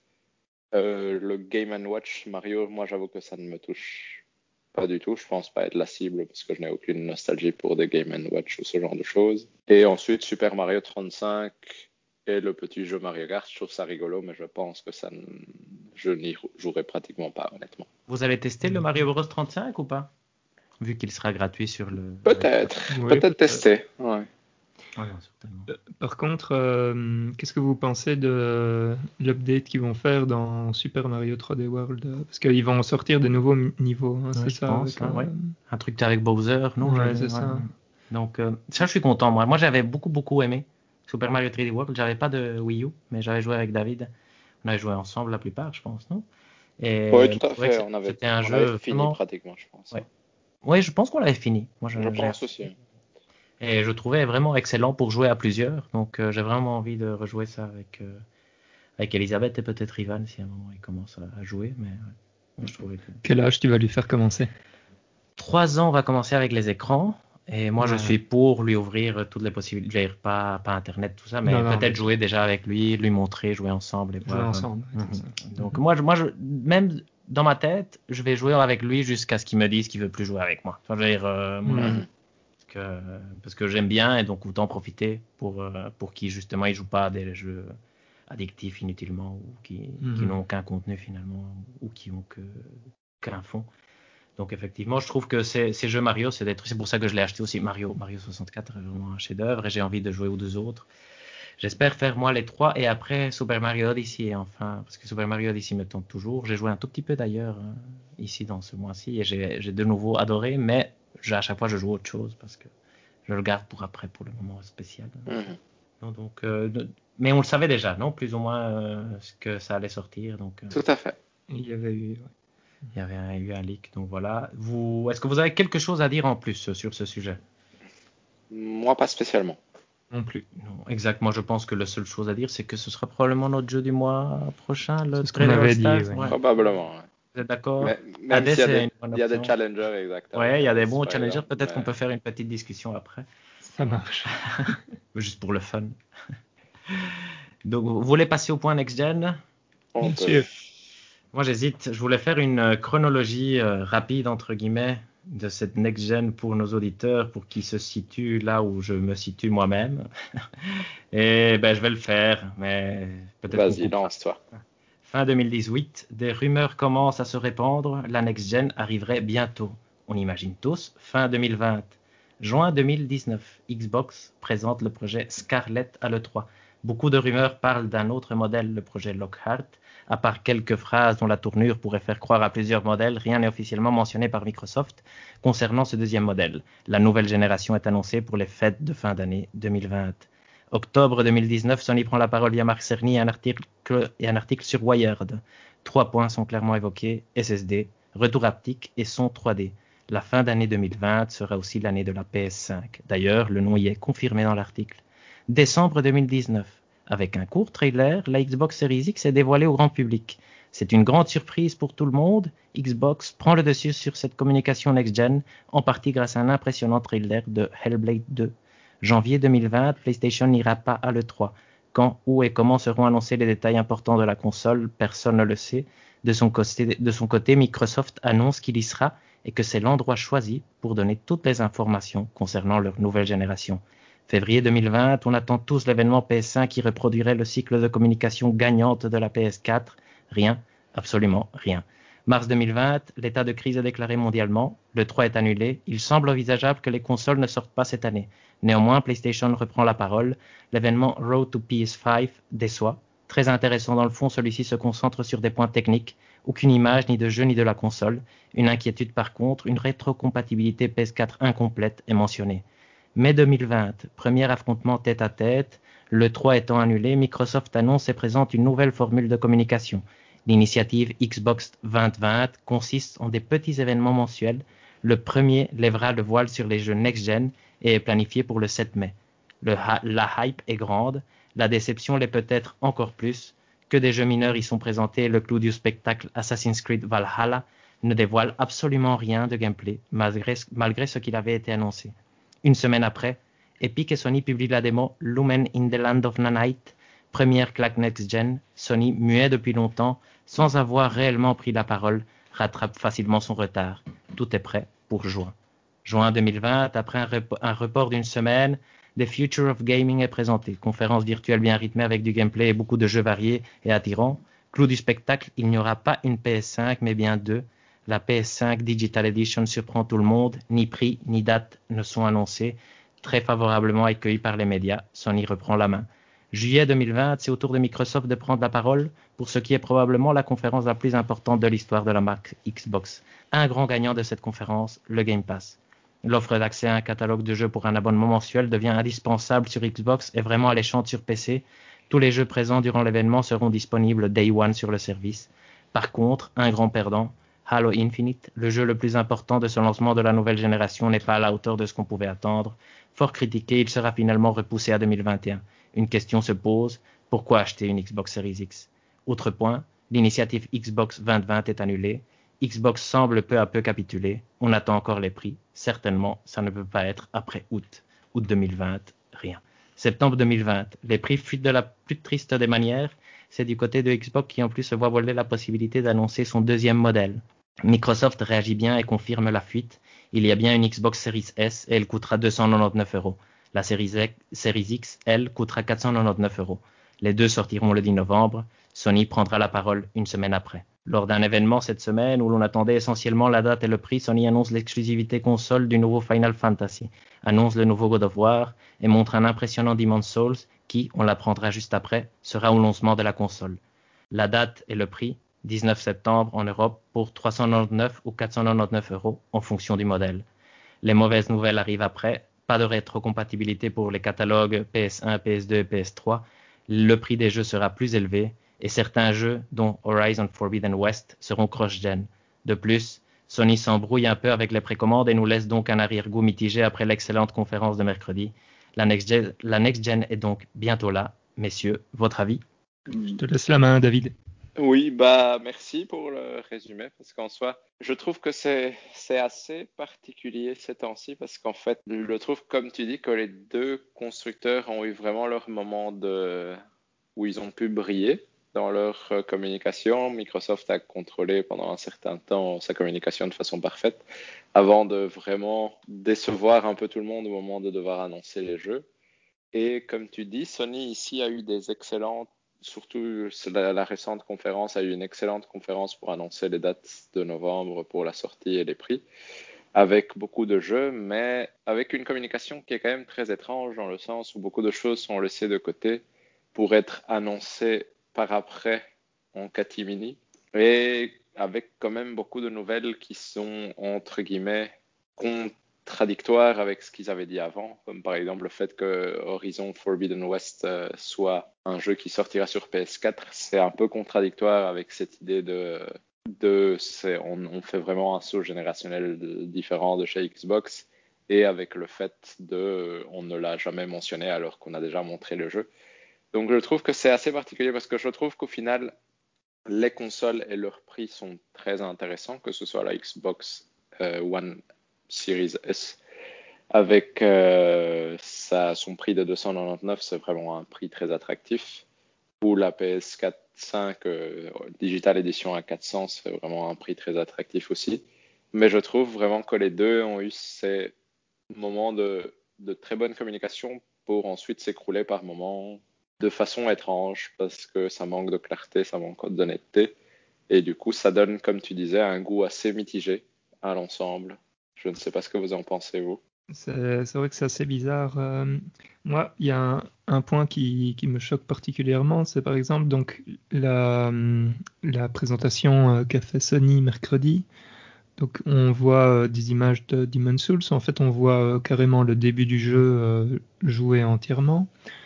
Ça, le trailer se, se, termine et si je ne dis pas de bêtises, il n'y a rien. Il n'y a non. pas de date ni rien. Non. Et en fait, là, c'est peut-être que je suis un peu euh, allez, naïf sur le, sur le truc, mais rajouter un écran euh, noir launch qui day, met euh, available on launch day. Voilà, available on, on, launch, ça, ça, ça crée la hype. C'est pas ça très clarifie. difficile, je pense, de le mettre dans la présentation. Et enfin, je, je comprends pas très bien, euh, enfin, comme ce que tu disais, euh, David, quoi. D'ailleurs, petite remarque, je ne sais pas si vous avez vu, apparemment dans la conférence, à la fin du trailer Demon's Souls, il est indiqué qu'il va sortir sur PC, c'est une erreur, donc oui. quelqu'un a fait une erreur. Mm -hmm.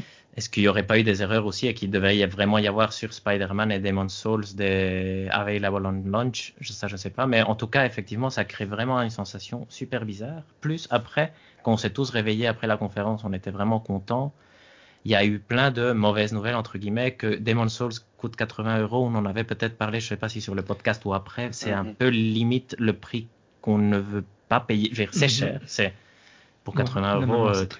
Ouais, c'est vraiment très cher. Dire, Tout à fait. Trois jeux, c'est une console. C'est con, mais ça devient ça devient difficile de. Moi, je voulais acheter la Digital Edition parce que je me disais, bon, j'achète tout en digital. Mais maintenant, si tu veux acheter probablement Day One il y aura certainement des réductions Amazon et des choses comme ça qui te feront gagner maintenant 15 euros, qui deviennent vraiment des 15 euros importants. Tu vois, dire, euh, ouais. c'est bête, mais on, psychologiquement, bon, c'est pas important, je suis d'accord, mais psychologiquement, ici, payer deux jeux en, en jeu de lancement pour Noël, je, vais, je pense qu'on est tous les trois plus ou moins aisés, je vais dire, on souffre pas économiquement. C'est difficile de se dire, je vais payer 240 euros seulement en jeu. Tu vois, je veux dire, euh... Tout à fait, c'est énorme. Ouais, ça, mmh, ouais, ouais, c'est énorme. Bon, ici, il n'y a pas trois jeux au lancement à 80 euros, je crois, mais, mais vous comprenez ce que je veux dire.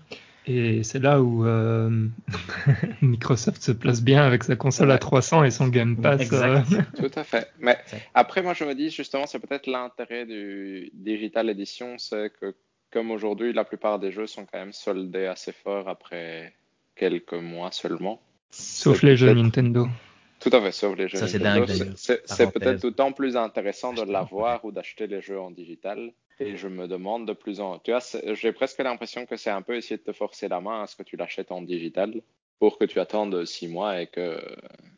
Tout à fait. Et moi, vois, ça devient la solution clairement la plus raisonnable parce que, comme vous dites, 80 euros, c'est beaucoup trop.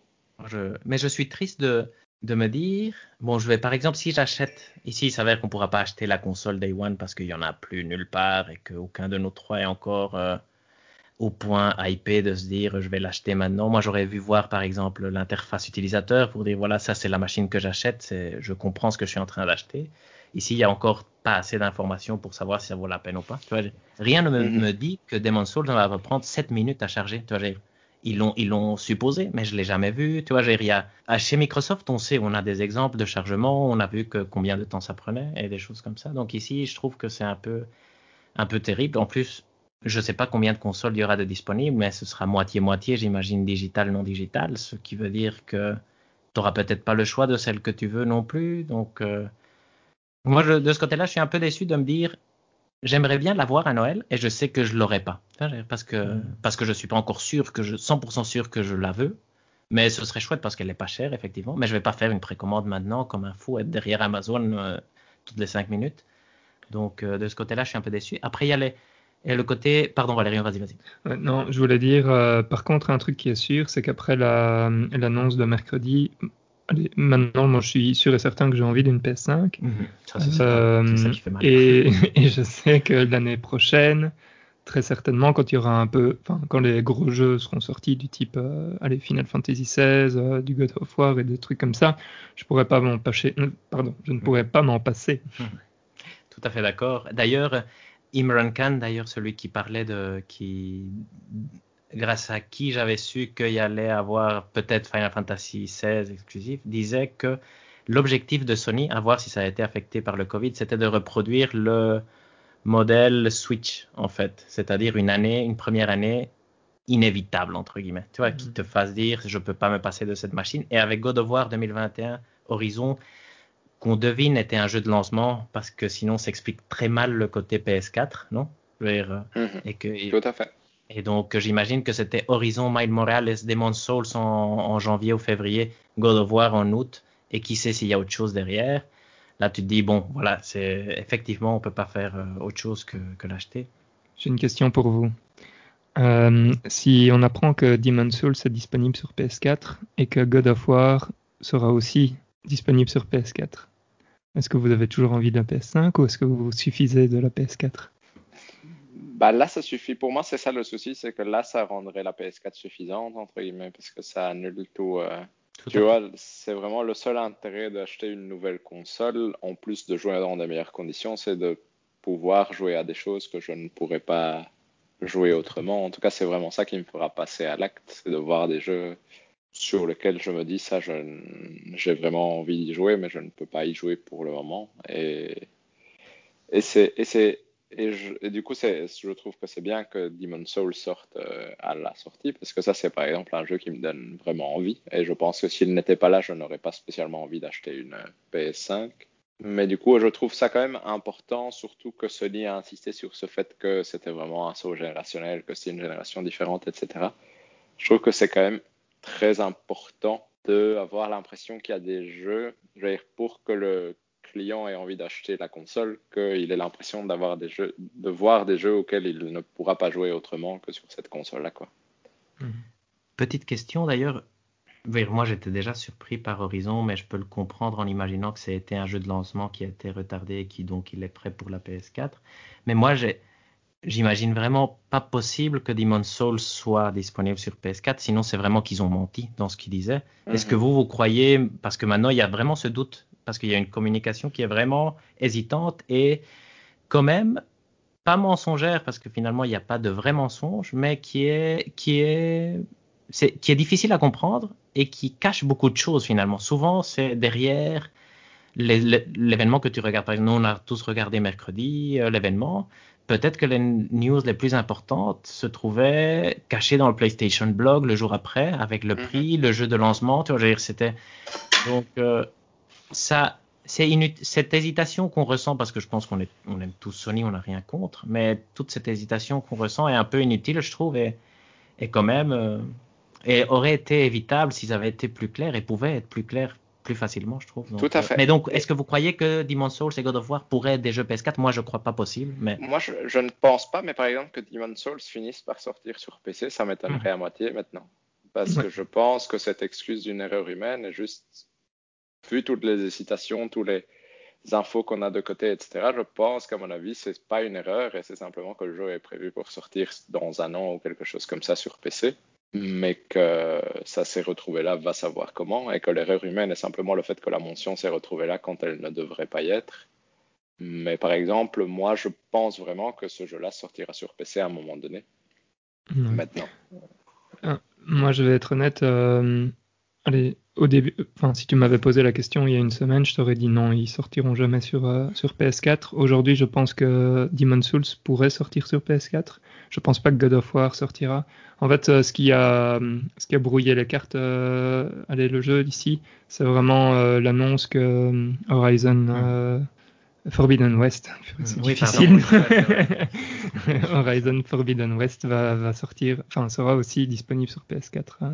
Ce à quoi moi personnellement, euh, je l'ai pas vu venir du tout. Quoi. non, moi non plus. Mais donc moi, moi ma, seule explication pour ce truc-là était qu'il était un jeu de, de lancement qui était retardé à cause de, des problèmes dans le développement et qu'il est donc sur les deux et que donc vu qu'il est sur les deux, ils vont, ils peuvent ça passer ce message positivement en disant t'es pas obligé encore de passer à la, la PS5 si t'as pas envie, mais mais je trouve que c'est dommage effectivement parce que même si moi j'avais eu le choix, j'aurais dit je ne sors pas de version PS4 ou je ne le dis pas du tout. Tu vois, euh, et je la sors euh, six mois après en disant parce que on a réussi à la faire marcher, comme Doom sort sur Switch, on voit ça comme ah c'est chouette, surprenant je trouve. Mais oui, mais du coup c'est c'est comme c'est vraiment ce côté euh, tu as de l'impression qu'on ne te dit pas tout, mais mhm. un peu des deux côtés. Que ce soit parce qu'en soit avec Halo par exemple, le fait que le jeu soit pas spécialement beau ou pas très représentatif, ensuite se faire repousser alors que c'était un jeu de sortie.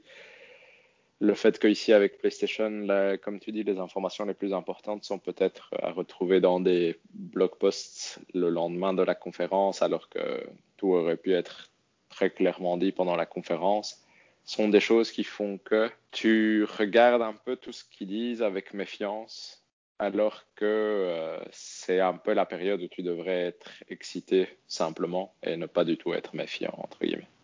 Non, tout à fait. Mhm. C'est vrai que c'est. Moi, j'étais très excité quand j'ai été dormir euh, mercredi soir, parce que je me suis dit, oui, je, je me voyais. L'image de moi en train de jouer à Demon's Souls avec ma PS5, je veux dire, parce que je trouve que Demon's Souls est vraiment super bon. Tu vois, je veux dire, je le trouve assez impressionnant. Et je, je me dis, ah, ça, c'est quand même de la next-gen. Ça, je j'ai pas maintenant, peut-être The Last of Us par 2, mais The Last of Us par 2 était déjà next-gen, euh, mais en, soi. Et donc, euh, moi, j'étais vraiment très excité. Après, tu vois qu'il y a plein de problèmes avec les précommandes, que c'est impossible à l'avoir aussi. Tu vois, c'est quand même décevant. C'est normal peut-être, mais de te dire, je peux pas aller au, en magasin en novembre et dire, ah, je voudrais une PS5 pour Noël. Donc, euh, il y a plein de trucs qui font. Plus les jeux à 80 euros, 80 euros est pour moi une limite. Ils auraient pu mettre 75, sincèrement. Je ne comprends pas pourquoi ils mettent 80, 80. Ça fait vraiment mal, je trouve. Et, euh, et donc, oui, non, je, je, suis, je suis déçu. Le truc de Horizon sur PS4, c'est, en soi une bonne nouvelle finalement parce que, parce que tu pourras l'avoir sur PS4. Ça veut dire aussi que il l'exploitera pas à 100% les capacités de la PS5 ou finalement que peut-être la PS5 ses capacités sont pas tellement au-dessus de ce que fait déjà une PS4 à part des choses derrière comme les temps de chargement dont on nous parle souvent. Je sais pas si vous avez vu d'ailleurs la vidéo de Xbox par rapport au chargement de The Outer Worlds. C'est 10 fois plus rapide, mais c'est de 5, non, c'est 5 fois plus rapide, je pense. De, de, de 50 secondes, ça passe à 10 secondes. Donc c'est non négligeable, mais ça reste quand même un temps de chargement. Donc, euh, c'est quand même de ce côté-là quand j'ai vu ça je me suis dit moi j'espère que quand Sony montrera ce sera vraiment instantané parce que parce que, 10, secondes c'est pas instantané. on, nous a, fait rêver l'instantané. Mhm, ils l'ont vraiment mentionné tel quel donc euh. ouais, c'est, et ça on n'a rien vu je trouve. Est-ce que est-ce que vous pensez que c'est aussi euh, dû au fait que je, vais dire des choses auxquelles je ne connais rien et si je me fais incendier après, euh, je suis désolé. Mais est-ce que vous pensez que c'est peut-être aussi dû euh, au fait que, allez, à la maturité des développeurs qui sont pas encore capables de bien utiliser le SSD C'est fort possible. Euh, je pense qu'il doit y avoir une partie, oui, probablement, qui doit être ça. Mais par contre, ce que je trouve bizarre, c'est d'insister à ce point-là dessus pour ensuite, mhm. comme dit Hector, ne, ne, jamais, par exemple, te montrer l'interface et lancer un jeu même, même un jeu choisi explicitement parce que ça va vite, mais juste de te montrer, bon, voilà, je lance un jeu, ça prend deux secondes, paf, et Ouais, tu joues. exact. Alors que c'est pas une démonstration difficile à faire et Non. que ça donnerait beaucoup de clarté, entre guillemets, c'est, je veux dire, tu vois, c'est, simple et ça pourrait être fort, entre guillemets, par rapport à ce qu'ils prétendent sur le- la rapidité de leur. euh, Par contre, en faveur de l'argument que c'est peut-être pas si compliqué à, à prendre en main, parce que c'était un des arguments de Marc Cerny, c'était que cette génération-ci allait être encore plus simple que la génération précédente, qui était déjà pas si compliquée apparemment. C'est que le fait que God of War sorte l'année prochaine, si c'est vrai, ça c'est quand même une énorme surprise. Et ça fait que 2021 est une année exceptionnelle pour la PlayStation. Euh, il était sorti en 2016 ou 2017 euh, God of War? 2018. 2018. 2018. Ah, carrément. Ouais. Ah oui, oui. Donc là, ça, trois ans. Après, ouais. Je vais euh, petite euh, petite question. Euh, donc dans God of War, euh, donc le reboot là, qui est sorti sur PS4, il y avait euh, pas mal de zones. Euh, Vous l'avez tous fini. Oui, oui, Ouais, oui. je pense. Il y avait des zones euh, dans le sort, dans le sorte de, de bateau là, enfin qui nous permettaient de, de changer euh, Mhm. justement de monde, qui n'étaient pas euh, développées. Est-ce que vous pensez que ce sont des choses qui, qui étaient déjà prêtes, qui n'ont pas mis dans le jeu et qui vont réutiliser dans euh, la suite ou enfin est-ce que Euh. Ou est-ce que c'était peut-être un, DLC et qu'ils se sont dit non mais finalement on va plutôt faire un jeu? Donc euh, la question c'est est-ce que vous pensez qu'ils n'avaient pas déjà un peu de contenu qui était déjà euh, là en fait? Bah, à mon avis, oui, dans le sens où euh, tout ce qui est côté artistique et certains assets, j'imagine que oui. Après, je ne sais pas, j'imagine qu'ils n'avaient pas spécialement de plan de DLC vu qu'il n'y a vraiment rien eu d'annoncé ou de fuite ou de quoi que ce soit à ce niveau-là. Mais du coup, oui, j'imaginerais qu'ils ont quand même repris pas mal du travail qu'ils avaient fait sur, le, sur God of War pour euh, pouvoir justement aller plus vite ici. euh. Ce qui est vrai aussi, c'est qu'on en avait discuté à l'époque quand, quand je l'avais fini. On va pas spoiler la fin, mais la fin donne vraiment l'impression de la fin d'un prologue ou d'une première partie, d'une histoire plus importante qui devrait arriver. Ce qui faisait moi j'ai toujours cru que ça allait sortir très vite. Je ne l'imaginais pas encore sur Next Gen ni rien. Après qu'on voit à quel point Horizon prend quand même son temps à sortir, comment Microsoft a du mal à produire des jeux Next Gen parce qu'il y en aura aucun finalement parce que même Halo Infinite ne sortira pas. Ici, c'est déjà difficile à croire que God of War sortira en 2021, mais même si c'est 2022 euh, début, c'est déjà assez impressionnant. Je trouve que c'est encourageant et mais c'est bien aussi pour l'histoire. J'espère que ce sera une suite directe et ça devrait l'être effectivement du premier. Et ce sera, si ça sort en 2021, ça fait en tout cas que Sony a une, une année vraiment très intéressante. Et comme disait Valérian, là, la PlayStation deviendrait indispensable et peut-être serait indisponible. Donc, Mais surtout que l'année prochaine, à mon avis, on sera encore, euh, enfin, on aura encore des problèmes avec le Covid. Donc, euh, oui, c'est vrai, ça c'est sûr. Ça, c'est, curieux de. Ouais, c'est vrai. C'est curieux de savoir à quel point ça a dû influencer leur communication. En écrivant ici le truc, je me suis rendu compte qu'effectivement, on comprend pourquoi Microsoft a tellement cafouillé. C'est parce qu'ils avaient tout préparé pour le 3 et ils n'avaient plus d'événement euh, principal. Et donc, ils ont tout dû repenser, entre guillemets, et ils se sont clairement trompés dans la façon dont ils l'ont repensé, parce que j'imagine qu'ils voulaient montrer les jeux et les deux consoles en même temps. Et le 299 aurait effacé peut-être la déception de Halo Infinite ou que sais-je, mais je me demande à quel point ça a affecté les trucs. Il parlait de, de production diminuée pour la PlayStation. Après, ils ont démenti, donc euh, on ne sait pas ce que ça veut dire. Est-ce que vous, vous allez... Euh, elles vous tentent Pas plus que ça, les nouvelles consoles pour l'instant L'année prochaine. Aura Oui, moi c'est ce que j'allais dire. J'ai- envie de jouer à Demon's Souls, mais c'est Hmm. pas assez pour me faire me dire que je craquerai euh, 400 ou 500 euros pour jouer juste à ce jeu-là. Donc, euh, à mon avis, l'année prochaine, quand il y aura plus de choses qui sortiront dessus et qu'on aura plus d'informations sur euh, l'interface, sur est-ce que ça fait du bruit, est-ce que ça fonctionne bien, etc., je pense que ça, ce sera déjà beaucoup plus rassurant pour passer à l'achat. Et effectivement, et donc euh, moi j'avais une dernière question peut-être. Est-ce que vous croyez qu'on va avoir un dernier événement qui montrerait toutes les questions, qui répondrait à toutes les questions qu'on se pose encore, ou vous croyez que ça va être un blog post ou une vidéo YouTube euh, courte en disant voici l'interface, voici les temps de chargement, voici un exemple avec Demon's Souls et voici un À exemple. mon avis, ça va être un blog post, honnêtement. Moi, moi, je crois que le dernier truc que tu vas voir, ça va être une vidéo pour le lancement. Mhm. Euh, allez, une sorte Un- un la pub, pub, quoi. ouais. Donc vraiment aussi, je suis d'accord avec vous. Est-ce que vous voulez rajouter quelque chose par rapport à la next gen? Euh, moi, je veux juste rajouter un truc sur euh, la conférence Sony. Euh, donc, ils ont parlé du, du pass euh, PlayStation Plus qui donne accès en fait à tous les gros jeux qui sont sortis bah, sur PS4. Mhm. Euh, ce que je trouve, en fait, bon, moi, ça ne me sert à rien personnellement parce que je les ai déjà quasi tous joués, euh, peut-être à part Days Gone ou Mhm. je sais plus, je sais plus la liste euh, qu'il y avait dedans, mais Moi, il y en a deux, trois Euh, ouais. Ouais, mais euh, ce que je voulais dire, c'est, allez, je trouve que ça, c'est vraiment bien parce que ça, pour quelqu'un qui serait nouveau sur la console, c'est, allez, c'est top parce que tu t'achètes la console, tu prends, tu prends l'abonnement. Bon, ok, l'abonnement, faudra voir encore s'ils veulent euh, changer le prix ou pas. Ça, ils en ont pas parlé. On s'attend encore à des mauvaises nouvelles de ce point de vue-là, mais euh, tu prends l'abonnement, tu as tout de suite accès euh, aux meilleurs jeux des, de la génération passée. C'est quand même une belle offre, je trouve. Tout à fait. D'ailleurs, euh, si on compare, d'ailleurs, c'est, mais ça, c'est pour créer de la polémique pour rien. Mais si on compare, c'est peut-être, cette collection est peut-être meilleure qualitativement que le, ce que le Game Pass peut proposer. hein. Donc, euh, Ouais, ok. Là, tu compares quantité avec qualité. si, euh, Non, Mais- totalement, mais, exact, mais lequel des deux tu veux? Peut-être tu veux, euh, je vais dire ici, 20 jeux euh, de qualité exceptionnelle. Ou je, je- ici, c'est, je, je pense que le Game Pass est une meilleure offre parce que c'est quelque chose qui vit. Tu vois, ici, c'est statique et donc tu auras ça et une fois que tu as joué à ce que tu voulais jouer, tu ça ne te servira plus à rien, entre guillemets. Mm. Mais donc, euh, toi, David, tu as un avis là-dessus?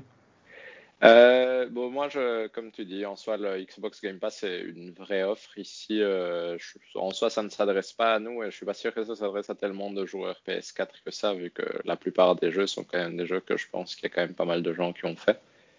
Donc, en soi, je trouve ça sympathique. Je trouve pas ça impressionnant.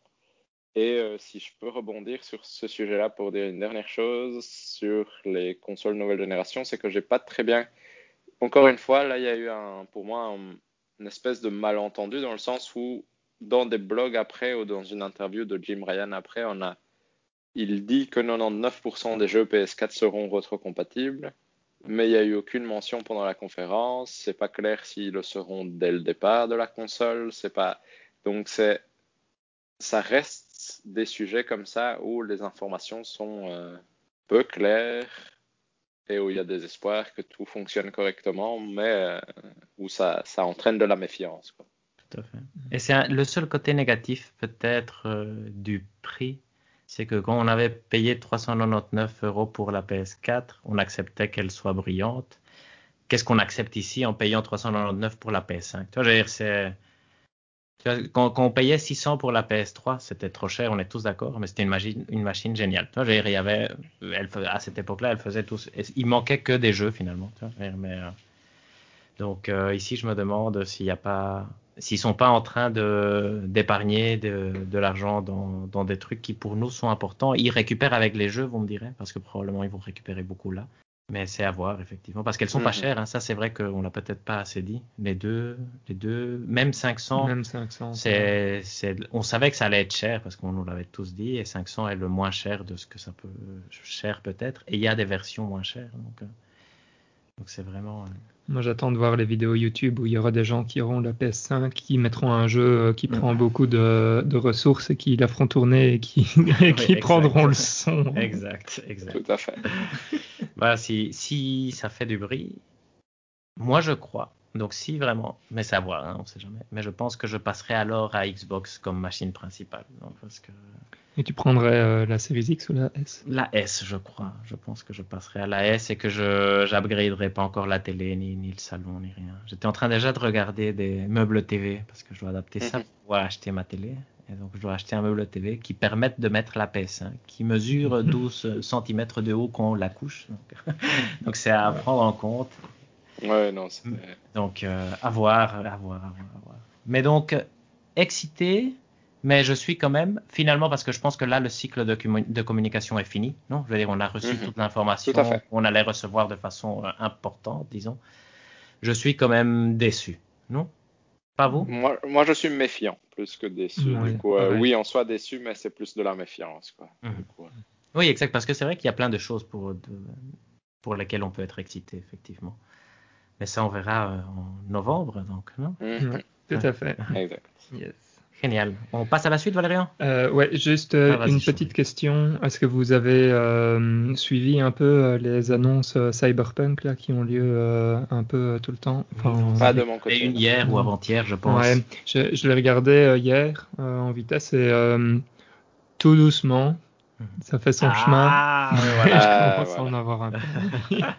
Mais c'est bien. Mais voilà, mais ok, on en discutera. Quelque chose en particulier. Euh, Non, pas spécialement particulier, mais enfin, Le tout. le, Le- le tout commence tout doucement. Je me dis, ok, je commence à être prêt pour ce type de jeu. En fait. Ah, c'est bien, Ok. ouais, c'est bien. Et Ouais, sinon aussi, dernier peut-être petit point news, Michel Ancel a annoncé Mhm. qu'il partait des jeux vidéo. J'avais vu ça hier et je viens de voir aussi que Valérian regardait la news. Mais donc euh, voilà, ça c'est quand même. Peut-être qu'un jour, quand on sera plus développé, on fera des un peu des versions courtes en expliquant certains personnages importants du jeu vidéo. Je pense que lui est un personnage important du jeu vidéo, en tout cas français et même mondial, parce que Rayman, Beyond Good and Evil, c'est grâce à lui. Yep. Et donc, euh, donc voilà, donc c'est à voir qu'est-ce qu'il fait après, effectivement. Mais oui. Ok, bah alors du coup, je propose qu'on Passe à la passe suite. à la suite. La Good. suite qui est le jeu du mois qu'on avait choisi comme étant Risk of Rain 2, développé par Opus Games. Je sais pas si je le prononce bien. C'est très bien. Ouais, disponible sur PC, Switch, PS4 et Xbox One X euh, maintenant. Euh, sorti le 11 août 2020, mais en early access depuis mars 2019. Donc, euh, ça fait un petit moment. Pour le pitch, j'ai envie de tenter de laisser Hector Voilà. nous expliquer euh, ce qu'est ce jeu. Je, je vais essayer, donc après vous rajouterez sur mon explication parce que bah, vous verrez quand, quand j'aurai fini d'expliquer. Peut-être que ce sera nécessaire de rajouter de l'information pour les auditeurs. On a choisi Risk of Rain 2 lors de la fin du podcast précédent, avant le début du podcast précédent, je pense, avant le début de l'enregistrement. On savait quoi? Que c'était un roguelite. On savait que Risk of Rain 1 était un bon jeu, que beaucoup de gens avaient joué à Risk of Rain 1, et on savait que Risk of Rain 2 était 3D. Mais donc le concept était le même, c'était un roguelite, c'est-à-dire tu refais beaucoup de fois la même chose pour arriver à quelque chose. Donc on, ça, on savait pas très bien encore ce que c'était. Moi, je vais malheureusement pas pouvoir beaucoup expliquer le pitch, donc j'ai acheté à un moment quand Ivan dormait mal, je me suis dit bon, j'achète le jeu du mois parce que j'hésitais encore, j'étais pas encore 100% convaincu. Il y allait avoir le Nintendo Direct le jour d'après, mais donc j'achète à 3 heures du matin Risk of Rain 2, je le lance. C'est un jeu 3D pas super beau, très, euh, c'est plutôt moche, mais ça fait partie de l'esprit du jeu. Il y a, t'arrives dans une planète, tu choisis certains trucs, mais ça a l'air trop complexe et tu dis ça, je comprendrai après. Une fois que j'aurai fait plusieurs runs, je comprendrai à quoi ça sert de me rajouter quelque chose ou j'aurai gagné peut-être un nouvel objet.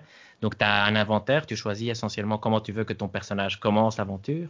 Tu commences l'aventure, tu arrives sur une planète, plein d'objets euh, tridimensionnels te tirent dessus et tu meurs.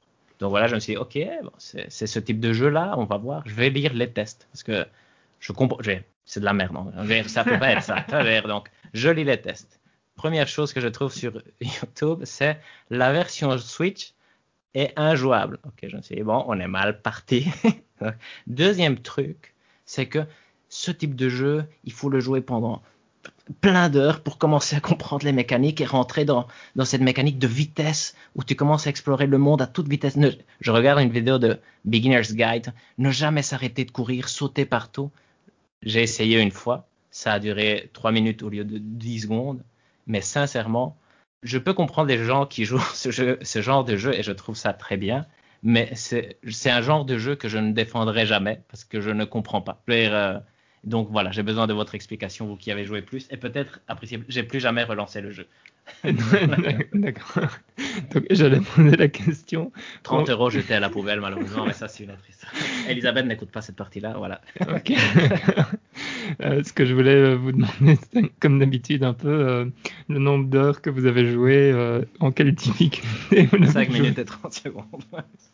La plus facile. où est-ce que vous êtes arrivé et votre opinion très générale. Nul. Donc voilà. Ok. David. Moi, je pense avoir joué une quinzaine d'heures, honnêtement.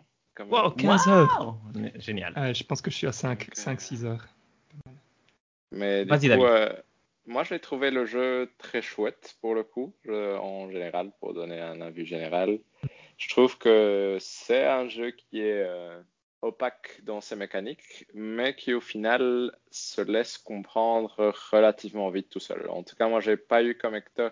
J'ai joué plus que Hector au début. J'ai eu le premier contact où je suis mort après 30 secondes et je ne comprenais pas très bien. Je pense qu'on l'a tous eu celui-là. Mais, mais honnêtement, après, euh, je dirais 30-45 minutes, j'avais compris le principe de base.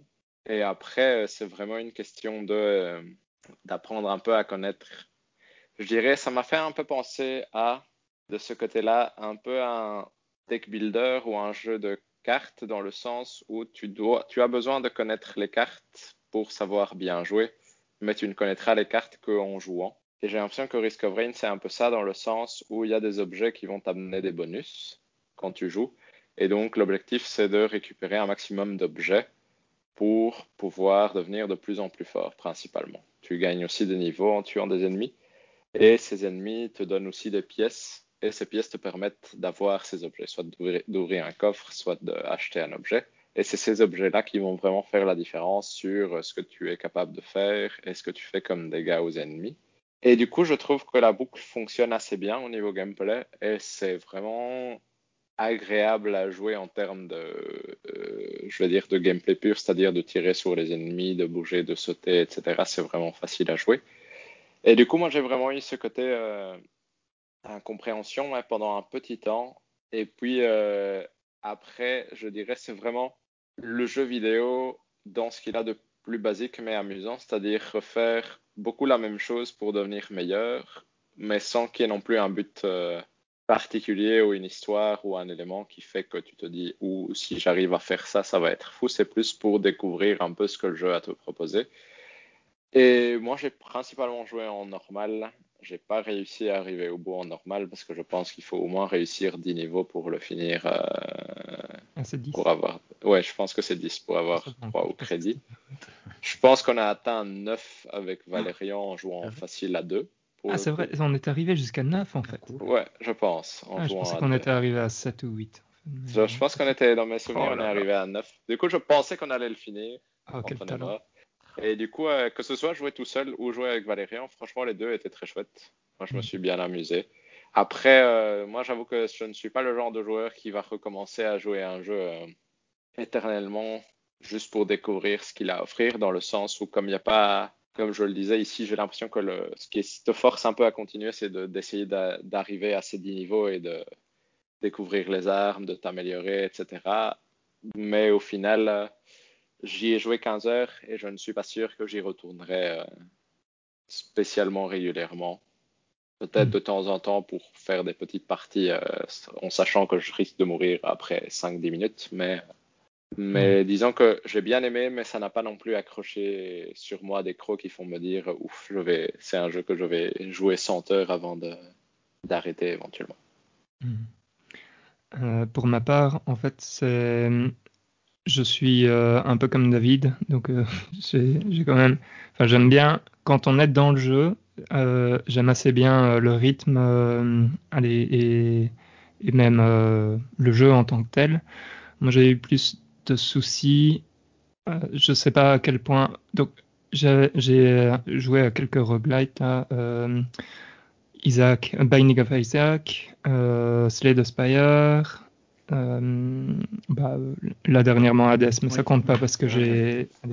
C'est pas euh, celui-là que, que euh, j'y jouais pas avant celui-ci, mais Dead Cells. Bref, j'ai déjà joué à quelques roguelites, même Rogue Legacy, et sont des jeux avec lesquels, en fait, quand je suis dedans et que je suis dans un run, je trouve ça assez génial.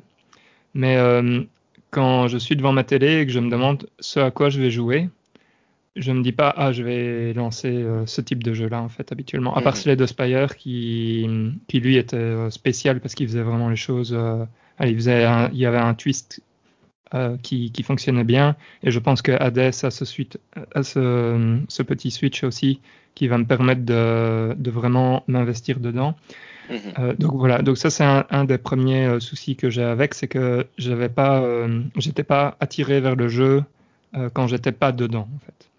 Le, deuxième point que je trouve très euh, particulier, c'est que ici, je pense que tu as déjà accès en fait, tu as accès à tous les, objets dès le départ. Et donc, en fait, c'est une, allez, c'est beaucoup d'informations euh, d'un coup, euh, trop d'informations pour moi. Dans beaucoup de jeux, tu, débloques en fait les objets au fur et à mesure, et une fois que tu, les as débloqués en les achetant euh, quelque part, après ils vont se retrouver dans tes runs.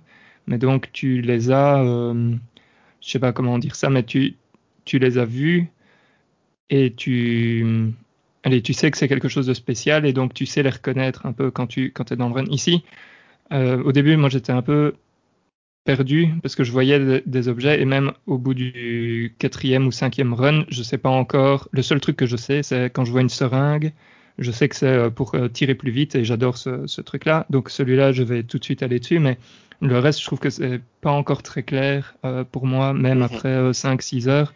Je sais pas encore reconnaître les objets en me disant ah oui ça c'est allez ça va ça va me donner ouais, tel ça, truc. Ce que je veux, ouais. Ouais exact. Euh, je pense notamment tu vois David quand il y a les euh, les, les sortes de, de shop où tu vois les trois objets. Tout à fait. Euh, ça, moi, et je, là, je suis euh, d'accord avec toi que le jeu, entre guillemets, te fait trop confiance ou ne te donne pas assez d'informations pour que tu puisses facilement savoir ce que c'est si tu ne l'as pas déjà eu, quoi. Et, et que tu l'as eu régulièrement pour, Ouais. pour la prendre sa forme par cœur, entre guillemets. Tout à fait. Et sinon, je l'ai, je l'ai trouvé, en fait, seul, ça va, mais je trouve que les runs sont vraiment très très longs. Enfin, euh, je sais pas si vous, vous avez senti ça, euh, mais je- enfin, bon, Moi, ça, je pense que c'est mon souci principal, c'est Ouais. ce côté de euh, quand tu te lances dans un run, ça peut vraiment prendre. Bah, je pense que celui où on est arrivé au niveau 9, on a mis une heure, une heure euh, trente presque. Une heure, une heure et demie, ouais, parce que moi je pensais, en fait, c'était même une heure et demie, parce que je pensais qu'on aurait fini au bout d'une heure, Mhm. et, euh, et Céline a commencé à dormir à côté de moi euh, parce qu'elle était un, un peu fâchée. mais, euh, mais ouais, ouais, les, les runs sont vraiment très longs. Et bon, c'est pas, enfin, c'est pas spécialement mal en soi, mais euh, d'ailleurs avec la Switch, ça c'est un truc qui est génial, c'est que tu peux toujours faire pause, allez, et tu perds rien de la run quoi en, Mhm. en la mettant en veille. Mais ça demande d'avoir du temps devant soi quoi. Tout à fait. Je joue à, à Death ou à Slay the Spire, allez, un run complet de Slay the Spire c'est 40 minutes par exemple. Et donc euh, tu sais qu'une demi-heure ça te permet déjà d'aller très loin quoi par exemple. À Death euh, pour l'instant les runs font euh, 15-20 minutes. Bah, de nouveau euh, c'est- ça va vite quoi. Enfin et bon Moi- après ouais. dans Hades c'est parce que je meurs vite mais Non, bah. Moi- Un truc que je trouvais chouette dans, dans celui-ci que je n'ai pas, que je ne retrouvais pas dans d'autres, c'est un peu le côté fou qui va arriver parfois dans le sens où tu ne vas pas nécessairement mourir parce qu'il y a juste un ennemi plus fort qui va débarquer que tu dois apprendre à connaître. Je pense par exemple, euh, euh, tu vois, dans Slay the Spire, tu vas toujours combattre un ennemi à la fois, donc tu vas mourir à force d'usure, entre guillemets. ouais. Ici, parfois, le jeu va finir par vraiment te balancer 50 milliards d'ennemis devant toi. Mhm. Et c'est d'ailleurs là qu'on peut dire que la version Switch souffre quand même pas mal. Honnêtement, c'est pas la version la plus agréable parce que quand on a joué à deux et moi parfois quand je jouais tout seul, il y a des moments où tu as vraiment des ralentissements importants où c'est tu, tu passes dans la dizaine de frames par seconde, donc c'est vraiment désagréable. Et euh, mais je trouve que c'est vraiment des moments frénétiques quand même que Mhm. je ne retrouve pas nécessairement ailleurs parce que parfois tu te retrouves vraiment avec euh, une trentaine d'ennemis autour de toi et tu dois essayer de en même temps gérer tes déplacements, en tuer un maximum. Et, et je trouve que ces moments-là fonctionnent très bien dans le jeu. Mais comme tu dis, je trouve que le jeu est un peu trop opaque pour son propre bien. Ouais. Moi j'ai eu du mal aussi les premiers runs, enfin le premier run, je ne savais pas ce que je, je devais faire ou ce que je cherchais, c'était juste Ouais, euh, avec le téléporteur et j'étais là genre euh, je ne sais pas ce que c'est qu'un téléporteur ni rien, je sais pas à quoi ça ressemble. Et, euh, euh, d'ailleurs euh, très belle astuce que David m'a dit la première fois qu'on a joué ensemble, il disait oui mais il faut regarder pour voir où sont les particules parce que le téléporteur crée des particules et donc à l'endroit où il est, il y a plus de particules quand tu regardes le paysage. Et j'en avais déjà fait euh, quatre ou cinq avant et j'avais même pas remarqué ce genre de détails et moi je galérais pour trouver les téléporteurs. J'étais là genre mais comment il peut savoir où il est? Mais euh, je trouve que par exemple j'ai beaucoup euh, j'ai beaucoup mieux aimé y jouer avec toi, David, que seul, par exemple. Oui, Donc, tout à fait. Moi, je euh, trouvais ça plus chouette aussi. ouais. honnêtement. Hmm. Donc je pense que c'est un jeu qu'il faut jouer à plusieurs. D'ailleurs, si, enfin, je sais pas à quel point on peut tenter d'avoir Hector dans la boucle, mais euh, une fois, une fois le jouer euh, à trois, ça pourrait être, euh, ça pourrait être sympa. Mais Tout à fait. Et, euh, et dernière chose que je dirais, c'est que tu peux débloquer des personnages en jouant. Oui. Et, et au final, les différents personnages sont quand même assez différents les uns des autres. Ah, c'était quand même agréable de. euh, je veux dire que ça changerait vraiment quand même. de- T'en as débloqué beaucoup, la David façon de. Quatre. euh, trois, Ah ouais, j'en ai débloqué quelque trois. chose. Hmm. Ouais, c'est- je suis quelque part par là aussi, donc pas beaucoup plus. Mais, Mhm. mais du coup, je trouvais qu'ils changent quand même beaucoup entre eux. Et c'est assez agréable, euh, du coup, du fait de, de se retrouver avec des personnages qui sont quand même fort différents et qui sont quand même sympas. Ouais. Et toi, tu le joues en normal, hein, David, c'est ça? J'essaye, j'essaye. Ouais, J'ai- mes plus belles runs sont en facile, mais en normal, euh, j'essaye en général. Et En normal, je vois.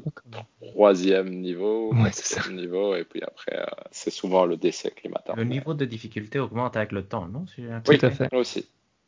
Du coup, Mais si tu le mets en facile-. Ouais, si tu le mets en facile, à chaque fois que tu finis euh, un des mondes, tu, tu as un reset, tu, tu perds 50% de la jauge de, De difficulté. de difficulté. Et donc, euh, le, enfin, je trouve que le concept est vraiment, euh, est vraiment rigolo, euh, avec la difficulté qui augmente avec le temps, parce que ça te, ça te donne cette, ce trade-off entre est-ce que je passe plus de temps pour essayer de, de choper des objets, ou est-ce que je fonce vers le téléporteur parce que je sais que bientôt ça va être, ça va être l'enfer et la galère de, et d'avancer euh, plus. Et euh, ça, ça c'est une composante que j'aime beaucoup dans, dans le jeu parce que c'est un, un choix très simple, mais euh, c'est efficace parce que tu y penses tout le temps. En fait, quand tu arrives dans un nouveau monde, après le premier, tu te dis toujours Ah, je vois où est le téléporteur. Est-ce que j'y vais tout de suite ou est-ce que je m'amuse à, essayer de, de choper un truc intéressant? Enfin bref, ça, moi, moi je l'ai plutôt bien aimé aussi. C'est pas mon jeu préféré du tout, mais je, ne vais pas être. euh, bon, voilà, c'était quand même chouette. Je sais pas s'il y a d'autres choses que qu'on veut rajouter en fait dessus. euh. Non, moi je, je conseillerais à quelqu'un s'il a envie de l'essayer, de l'essayer sur PC quand même. Honnêtement, je pense que ça va être quand même plus agréable et plus stable. Et c'est quand même un jeu qui nécessite de la un bon rythme de frame par seconde, puisque parfois ça devient frénétique quand même. Donc, euh, Mhm. C'est peut-être plus facile aussi de viser euh, avec une souris. ouais, probablement. Moi, j'ai peut-être une remarque. Vous, euh, moi, j'aurais bien aimé jouer à Risk of Rain 1 avant de me lancer là-dessus, parce que j'imagine que là, j'aurais su que j'allais pas aimer Risk of Rain 2. Est-ce que vous, vous avez eu cette impression-là? Pour comprendre un peu, parce que je pense aussi que Risk of Rain 1 est aussi ce jeu frénétique euh, où tu cours comme un fou et tu tires partout. partout pardon. Mais, euh, Pas spécialement, pour le coup. Euh, ok. Ouais. Parce que moi, je me suis dit, ah, c'est dommage que j'ai pas testé Risk of... Je, je, je me suis dit, ah, on aurait peut-être pu proposer Risk of Rain 1 d'abord. Parce que, voilà, vers... Mhm. mais ça m'aurait évité d'acheter Risk of Rain 2 que j'aime pas. Mais voilà. Ouais, mais bon, c'est vrai que c'est...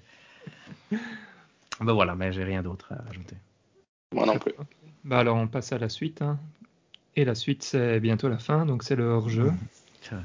Hector, vu que tu n'as pas dit grand-chose pendant le thème Ouais, précédent, je te laisse. euh, Bon, mon hors-jeu, ça va être euh, l'affaire Messi et peut-être pour donner un hors-jeu concret, parce qu'après je demanderai votre avis, mais un hors-jeu concret, c'est Tottenham Hotspurs All, of, All or Nothing sur Amazon Prime, qui est une, euh, un documentaire de l'intérieur des vestiaires et de comment ça se passe dans une, euh, dans une équipe de foot, euh, point de vue management et point de vue gestion d'équipe. De, Tottenham de la saison passée. Donc c'est assez amusant parce que euh, Pochettino se fait virer, qui était l'ancien entraîneur qui a amené un peu les, les Spurs à une reconnaissance internationale, se fait virer assez vite et il y a Mourinho qui arrive et Mourinho est un personnage rigolo en tant que tel. Et donc c'est amusant, c'est si vous aimez beaucoup le foot et vous êtes dans une phase où vous pouvez pas faire autre chose que vous intéresser au foot, c'est tout à fait recommandable. Mais sinon, je pense que c'est c'est chouette, mais c'est pas non plus transcendant. C'est pas des Last Dance par exemple qui était vraiment Mhm. super agréable à regarder pour n'importe qui. Ici, je recommanderais pour quelqu'un qui a envie de se remettre un peu dans le monde du foot. Il y a des choses intéressantes, ça donne envie. C'est ça te rapproche, c'est un bon, une bonne mécanique pour te donner envie de regarder des matchs parce que ça te rapproche des joueurs, ça te rapproche de l'équipe, ça te donne une bonne compréhension de comment se passent les choses. C'est, c'est assez édulcoré finalement parce qu'il y a plein de choses que tu vois certainement pas. Mais il y a quand même des scènes où ils se bagarrent entre eux, où Mourinho a des discussions sérieuses avec des joueurs. Donc, tu vois aussi le transfert d'Eriksen à l'Inter et des choses comme ça. Donc, c'est, moi, je trouve que pour quelqu'un qui aime le foot, ça vaut la peine. Moi, jusqu'à il y a deux mois, je regardais plus du tout de, foot. Mais après, avec euh, la catastrophe Barcelone et l'affaire Messi, j'y suis replongé, comme je disais tout à l'heure. Et donc, euh, voilà. Mais ça, c'est, j'ai passé euh, tout mon temps hors jeu à, et mon temps jeu aussi au foot finalement.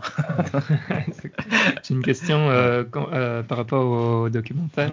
Est-ce que euh, c'est un, un, documentaire qui a pour but d'être une pub pour Tottenham ou? Je pense qu'en partie, mais pas clairement. Tu vois, un peu comme hmm. The Last Dance est une pub pour Michael Jordan, mais c'est pas son but principal. C'est c'est pas édulcoré au point de regarder à quel point Tottenham est chouette. Non, c'est c'est plus ou moins réaliste. J'ai l'impression quand même que le président, qui est un personnage euh, assez, assez fort finalement, qui est Daniel Levy, qui est super riche, qui, qui est réputé comme étant un négociateur euh, super compliqué, lui, je pense qu'il a quand même mis son veto pour apparaître bien, parce qu'il a l'air toujours de défendre les joueurs, des choses comme ça, ce que j'ai du mal à croire que ce soit la vérité. Mais sinon, le reste, il y a beaucoup de scènes assez, assez vraies et assez agréables. le chapitre 3 est sur Vertonghen et Alderweireld il est vraiment très chouette. Parce que tu vois comment Vertonghen ne veut pas partir de, Londres parce que sa fille aime bien son école. Tu dis que c'est des choses que tu vois pas souvent. Et donc ça, c'était vraiment agréable à regarder. Ça m'a fait penser aussi. Oh, pardon, vas-y, Valérie. Non, non, vas-y. Non, et, aussi à l'affaire Messi, où quand tu voyais l'interview de Messi, quand il disait je ne veux, je ne vais finalement pas partir, un des arguments qu'il donnait, c'était parce que je voyais que mon fils voulait pas partir. Et quand tu penses que lui avait dû partir pour devenir un des personnages les plus importants du foot de tous les temps, et donc que son choix de partir et la difficulté avait fait de lui quelqu'un d'incroyable, mais qu'ils ne veulent pas quand même faire ça à son fils. Tu disais, ah oui, ils ont des vies compliquées quand même, donc je trouvais ça assez émouvant. Moi, je, moi, c'est quelque chose qui me fascine maintenant, c'est l'intérieur des footballeurs, parce qu'en fait, il y a le footballeur star qui est, qui lui est heureux d'être une star finalement, et il y a le footballeur introverti qui n'est pas fait pour être une star, et il y a je regarde maintenant beaucoup de vidéos argentines parce qu'il y a beaucoup d'interviews de joueurs qui n'étaient pas faits pour être une star comme Riquelme, Tevez, qui sont vraiment des, gens qui sortent de, la banlieue et qui, qui ne savent pas parler, qui ne savent pas lire. Tu vois, et ici, Messi a un peu ce cas-là où c'est quelqu'un qui comprend rien rien. Finalement, il aime bien jouer au foot et il n'est pas méchant, il est timide, il n'a pas envie de faire un, un show plus que ça et qui est finalement manipulé et qui suffit fait un peu le ridicule avec toute son affaire de bureaufax et des choses comme ça. Donc, euh, c'est un, un, truc qui me trotte maintenant dans la tête, c'est cette, euh, cet objectif d'essayer de comprendre ces gens-là. Je trouve que c'est, il y a quelque chose d'intéressant dans cette histoire-là du superstar, qui la seule chose qu'elle voulait faire, c'était jouer au foot finalement.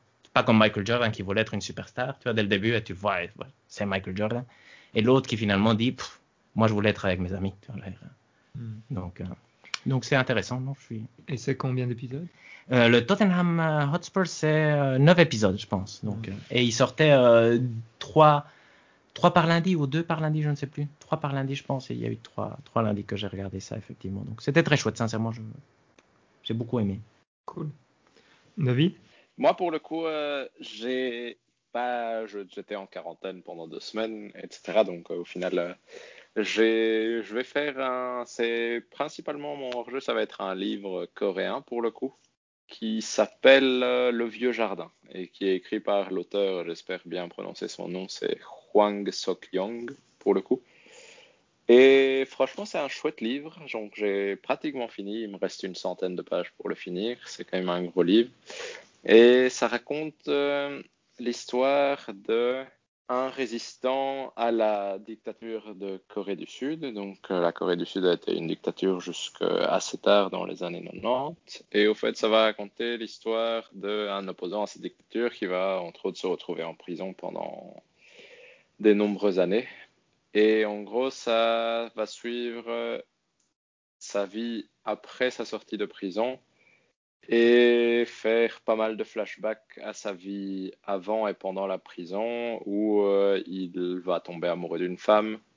Et du coup on va aussi suivre un peu la vie de cette femme-là pendant que Louis est en prison et voir comment le, le pays évolue. Et donc je trouve que c'est vraiment un roman très très chouette. Il y a un côté assez mélancolique du coup dans l'ensemble euh, parce que c'est un peu ce côté de j'avais une lutte importante euh, pour mon pays, mais quand il sort de prison, euh, le pays n'est plus une dictature, donc en soi, tout a changé. Et lui se retrouve un peu perdu après toutes ces années de prison. Et il y a tout le côté aussi de voir ce qui s'est passé avec sa femme pendant que lui était en prison et donc un peu comment est-ce que la lutte a, été menée. Et du coup, je trouve que c'est un, c'est un roman qui est vraiment agréable à lire. C'est assez facile à lire, donc euh, c'est pas particulièrement lourd disons que c'est le genre de livre où euh, tu as vraiment des moments très touchants et très chouettes, même si tu sais qu'au final, ça risque probablement de mal finir parce que parce qu'il y a quand même une dictature en place qui est très oppressante et qui opprime fortement les gens. Mais du coup, c'est franchement, je trouve ça chouette à lire. Ça, ça ne t'informe pas. Je dirais son seul défaut, c'est que il te raconte l'histoire sans te détailler plus que ça le, contexte politique. Donc, tu c'est pas, je dirais pas, c'est pas le livre qui va te permettre de faire ah, c'est ça qui s'est passé à telle année ou c'est ça qui. C'est plus un livre qui te permet de sentir un peu le sentiment général d'oppression qu'il devait y avoir à cette époque-là.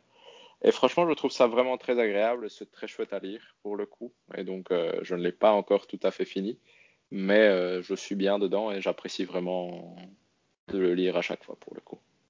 Comment tu l'as découvert, David? Tu as combien de pages? Ce sera mes deux questions. Euh, alors, combien de pages? Je lis en version poche, c'est 680 pages. Mhm. Donc, euh, c'est pas des énormes pages, donc au final, ça va encore relativement vite, mais c'est 680 pages. Et je l'avais découvert simplement en lisant des critiques d'autres livres, et j'avais euh, surtout vu une phrase d'un auteur japonais qui s'appelle Kenzaburo Oe, dont on a lu un livre avec Hector, je pense, qui disait que cet auteur-ci était probablement une des meilleures introductions à la littérature asiatique euh, qu'on pouvait trouver. Et du coup, euh, je me suis dit, tiens, je ne connais pas, j'ai jamais entendu son nom. Et du coup, j'ai acheté ce livre. Et franchement, je trouve ça vraiment chouette. Pour le coup, euh, je recommanderais avec, avec grand plaisir à tout le monde, pour le coup. Moi, j'avais la même question d'un hectare, c'était euh, combien de pages? Et puis euh, l'autre question, mais tu as répondu, c'était euh, est-ce que c'est un roman plus historique? Mais donc, non, c'est plutôt. disons que c'est ouais, peut-être le seul souci, c'est que il est pas. Si tu ne connais pas le contexte du tout, ce qui était mon cas, c'est pas avec ça que tu vas sortir en te disant ah tiens c'est je, je, je connais mieux l'histoire de la Corée, c'est plus je comprends mieux ce, je, comprends mieux le sentiment d'oppression qu'il y avait, etc. Mm. Mais ça ne va pas te retracer des événements nécessairement une suite d'événements historiques entre guillemets. C'est mm. plus euh, tout ce mouvement estudiantin et de voir un peu comment ça se passait dans les universités, voir comment c'était dans les prisons, etc. Ça, tu vas l'avoir, mais tu vas pas avoir une suite d'événements qui te permettent d'avoir une chronologie euh, particulièrement claire de cette dictature et de comment elle a fini. Une petite question. Et donc, tu comprends ce que voulait dire euh, l'auteur japonais euh, Kenzao Roe avec sa phrase? Comme euh, un fondamental? Pas, pas spécialement dans le sens où je trouve que c'est vraiment très agréable à lire. Ça m'a fait un peu penser à Ishiguro, par exemple, à hmm. Never Let Me Go ou ce genre de choses dans son écriture. Donc, je pense que c'est quelqu'un qui écrit, en tout cas qui est très bien traduit, en tout cas. Mais donc c'est très très agréable à lire et du coup c'est assez facile à lire. Et c'est peut-être ça qu'il voulait dire dans le sens où euh, je trouve que ce genre de roman qui est très bien écrit et qui est très intéressant et touchant, qui combine un peu toutes les caractéristiques, c'est-à-dire qu'il est non seulement intéressant et, arrive à te toucher, mais il est aussi facile à lire. Il a vraiment aucune euh, pour le moment, en tout cas, aucun moment où je me suis dit, ah, ça là, c'est long ou complexe, ou je ne comprends pas très bien pourquoi, pourquoi est-ce qu'on on écrit ça ou est-ce qu'on dit que c'est bien. Donc, euh, mais sinon, à part ça, non, je, je trouve que c'est un très chouette roman je, que je recommanderais avec plaisir. Je ne dirais pas que c'est un des meilleurs romans que j'ai jamais lu de ma vie, mais c'est très agréable pour le coup. c'est super chouette. Mm-hmm. Comment s'appelle l'auteur de nouveau, Daïchan Alors, c'est le truc le plus Hwang Sok Young. Ok. H-W-A-N-G et puis uh Sok Young avec un K pour le Sok. Ok. Valérian Yes. Euh, bah, moi, c'est vachement moins euh, culturel que vous. Moi, c'était pas culturel. bon, ça va, c'est un, c'est un documentaire, c'est quand même, euh, enfin, c'est informatif. Moi, j'ai, euh, j'ai craqué. je me suis, euh, je me suis abonné à Wakanim. Ah.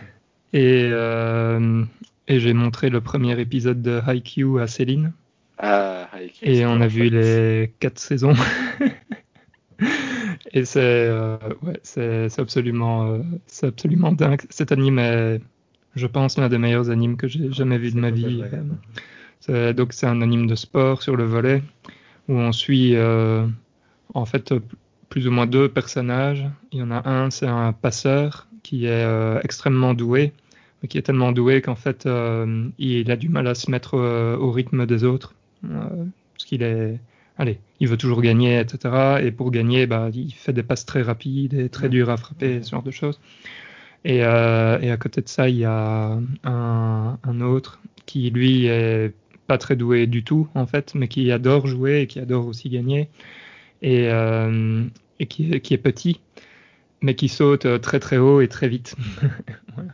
Et ces deux-là font une paire euh, de rivaux qui, qui, est assez remarquable. En fait, à l'école primaire, ils se retrouvent dans un tournoi et en fait, ils jouent un match l'un contre l'autre. Et bien évidemment, celui qui est, qui est très très doué, le passeur, en fait, il est dans une équipe qui, qui joue au volet et donc il les défonce complètement.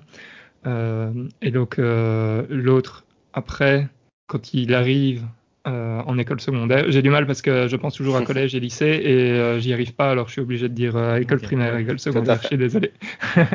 et donc quand il arrive en école secondaire, il arrive dans, dans le club de volet de son école secondaire et il se retrouve avec le passeur comme coéquipier. Et sachant qu'il y a eu une petite embrouille entre les deux, et après on démarre comme ça et l'équipe se construit. Et c'est le rythme est génialissime, l'animation est vraiment top, Euh, les personnages euh, ont tous leur moment où on apprend euh, un peu qui ils sont, allez qu'est-ce qui les motive, ce genre de choses. C'est tellement vrai que ben, à tous les matchs, il va y avoir au moins un ou deux personnages de l'équipe adverse qui vont être développés comme ça. Et en fait, c'est un peu c'est un peu faux de dire que, que les personnages principaux sont les deux euh, que j'ai cités avant, parce que enfin, tous les personnages sont en fait des personnages principaux. Et bref, euh, c'est génial. Je, citerai euh, quand même Céline à la fin d'un des épisodes de la quatrième saison, qui, qui m'a dit, euh, à ce moment-là, on se disait seulement deux épisodes par jour. Et à la fin du deuxième épisode, dit non mais là c'est pas possible. euh, si je prends cette fin d'épisode et que je et que je la mets dans n'importe quel autre euh, show, euh, c'est complètement nul. Mais ici, juste le voir sortir du placard avec deux balais, j'ai envie de voir la suite. Ah, voilà, c'est pour dire un peu ouais le, le degré d'addiction qu'il y a moyen d'avoir avec ça. Petite remarque pour toi, David. Je sais pas si un jour tu comptes regarder ou pas, mais la quatrième saison est un brin moins bien, euh, dans le sens où donc le, le dessin est un peu plus, plus rude. Je sais pas comment l'expliquer, mais c'est pas aussi euh, fluide que, que dans les trois premières saisons. Et euh, typiquement, euh, t'as as deux trois épisodes qui sont un peu plus en baisse de rythme. Et allez, ce qu'il n'y a pas dans les trois autres saisons qui sont Mhm. complètement dingues.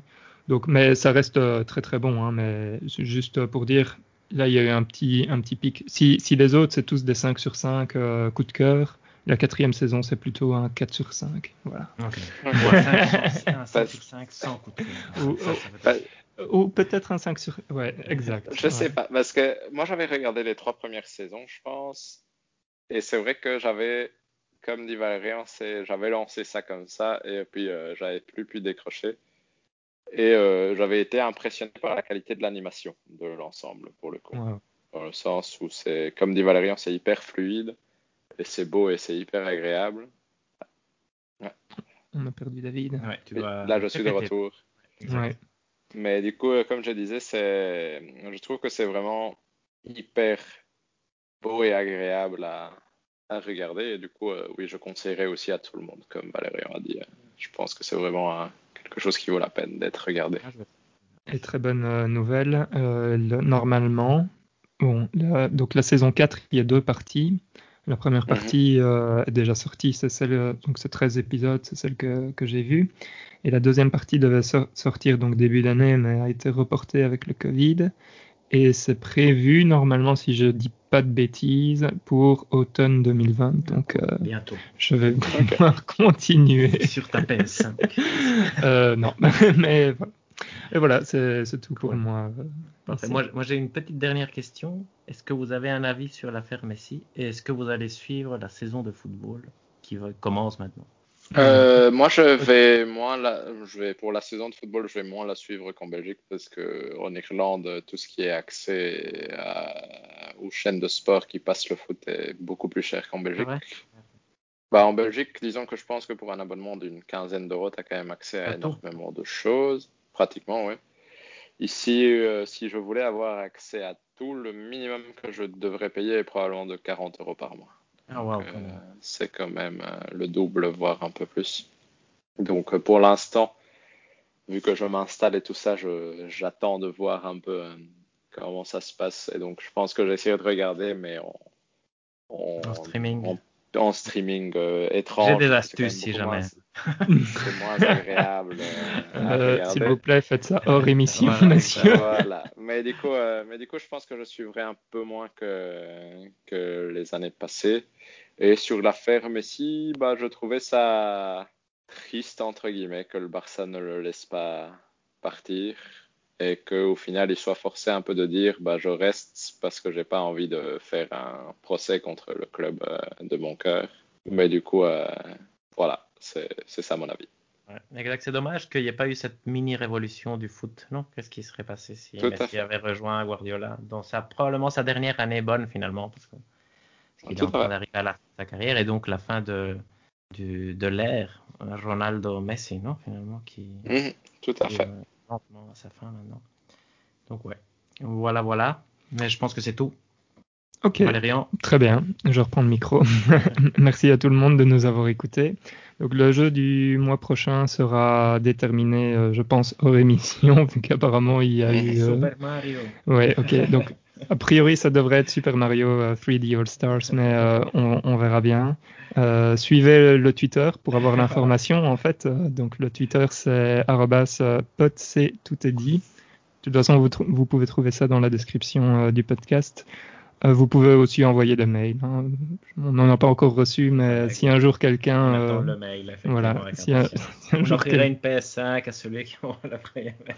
je, vais couper, pas, je, pas. je vais couper ça au montage, ça va être vite fait, mais donc. Je vais envoyer un mail en premier. Ah, c'est beau. Mais donc euh, voilà, si vous avez des commentaires ou quoi que ce soit, donc euh, possibilité via le Twitter ou via l'adresse mail podcast Comme d'hab, portez-vous bien et jouez bien surtout. On se voit ou plutôt on s'entend dans un mois. Ciao. Ciao.